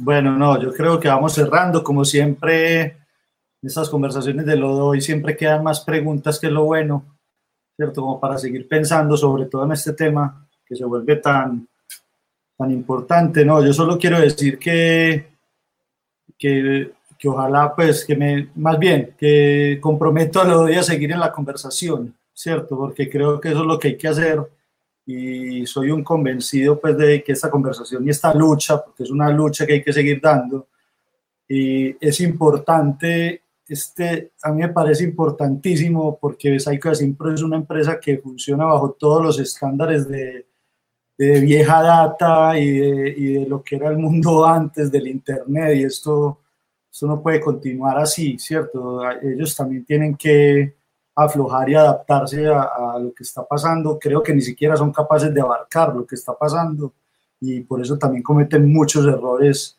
y siempre optan por la, por la prohibición o el pago adelantado, como lo está diciendo Vélez. Entonces, no, yo creo que tenemos que ir cerrando ahí, agradecerle a todos por su presencia en este día, por este largo rato. Andrew, pero yo así Flash, sí quisiera preguntarle a ambos, Alejos, a Lisa, a Caro y a, y a César, que tenemos dos preguntas como acostumbradas en Ledo y son, ¿qué les gusta compartir sin esperar nada a cambio? ¿Y qué les gustan que les compartan sin, sin que esperen algo a cambio de vuelta? Que les den darlo. Lo primero que se les venga a la cabeza para que fluya. Vamos, con, vamos haciendo, Caro, el mismo orden de ahora. Yo, yo siempre todas las presentaciones que hago las, las comparto, las entrego sin ningún problema. Eh, y que me gusta que me compartan, ay, no sé, música. Elisa. Em, bordados, me gusta compartir bordados y me gusta que me compartan técnicas, técnicas para hacer cosas manuales, cosas. Eso me gusta. Vamos, ya Vélez. Últimamente memes, pero generalmente conocimiento y arte. Me encanta compartirlo y bueno, luego eh, cómo ganarse la papa lo pensamos después. Ángel. Es que me toca bloquearlo porque si no Martina comparte muchas más cosas. Eh, no, compartirme, me, me, gusta mucho compartir mis imágenes. Tengo como varios proyectos muy personales, pero eh, que todos los publico en, en, red, entonces me gusta compartir esas imágenes para que otros las, las vean, las comenten, las compartan, las remezclen. No pasa casi nunca como pasa mucho con la remezcla, pero, pero bueno, eh, es lo que hay y me gusta compartir esas imágenes. Y que me gusta que me compartan eh, películas, cine, todo tipo de contenidos a los que uno muy pocas veces tiene acceso por lo que sea. Me gusta que, me compartan links donde pueda descargar contenidos para ver después con calma, eh, etc. César. Conocimiento. ¿Te gusta compartirlo o que te compartan? Las dos, si me lo compartan y compartirlo. Perfecto. Y bueno, no, cerramos gracias a Noé y Juli va a cerrar la sesión de hoy. Muchas gracias a todos por estar aquí con nosotros.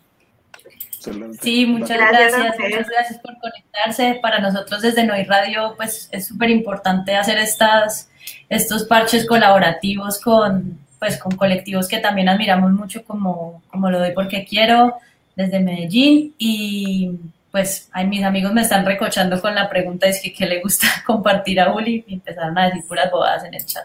Pero eh, quería cerrar este como esta sesión retomando un comentario que nos dejó Viviana Ramírez que decía, creo que también hace falta mucha información y falta generar colectividades.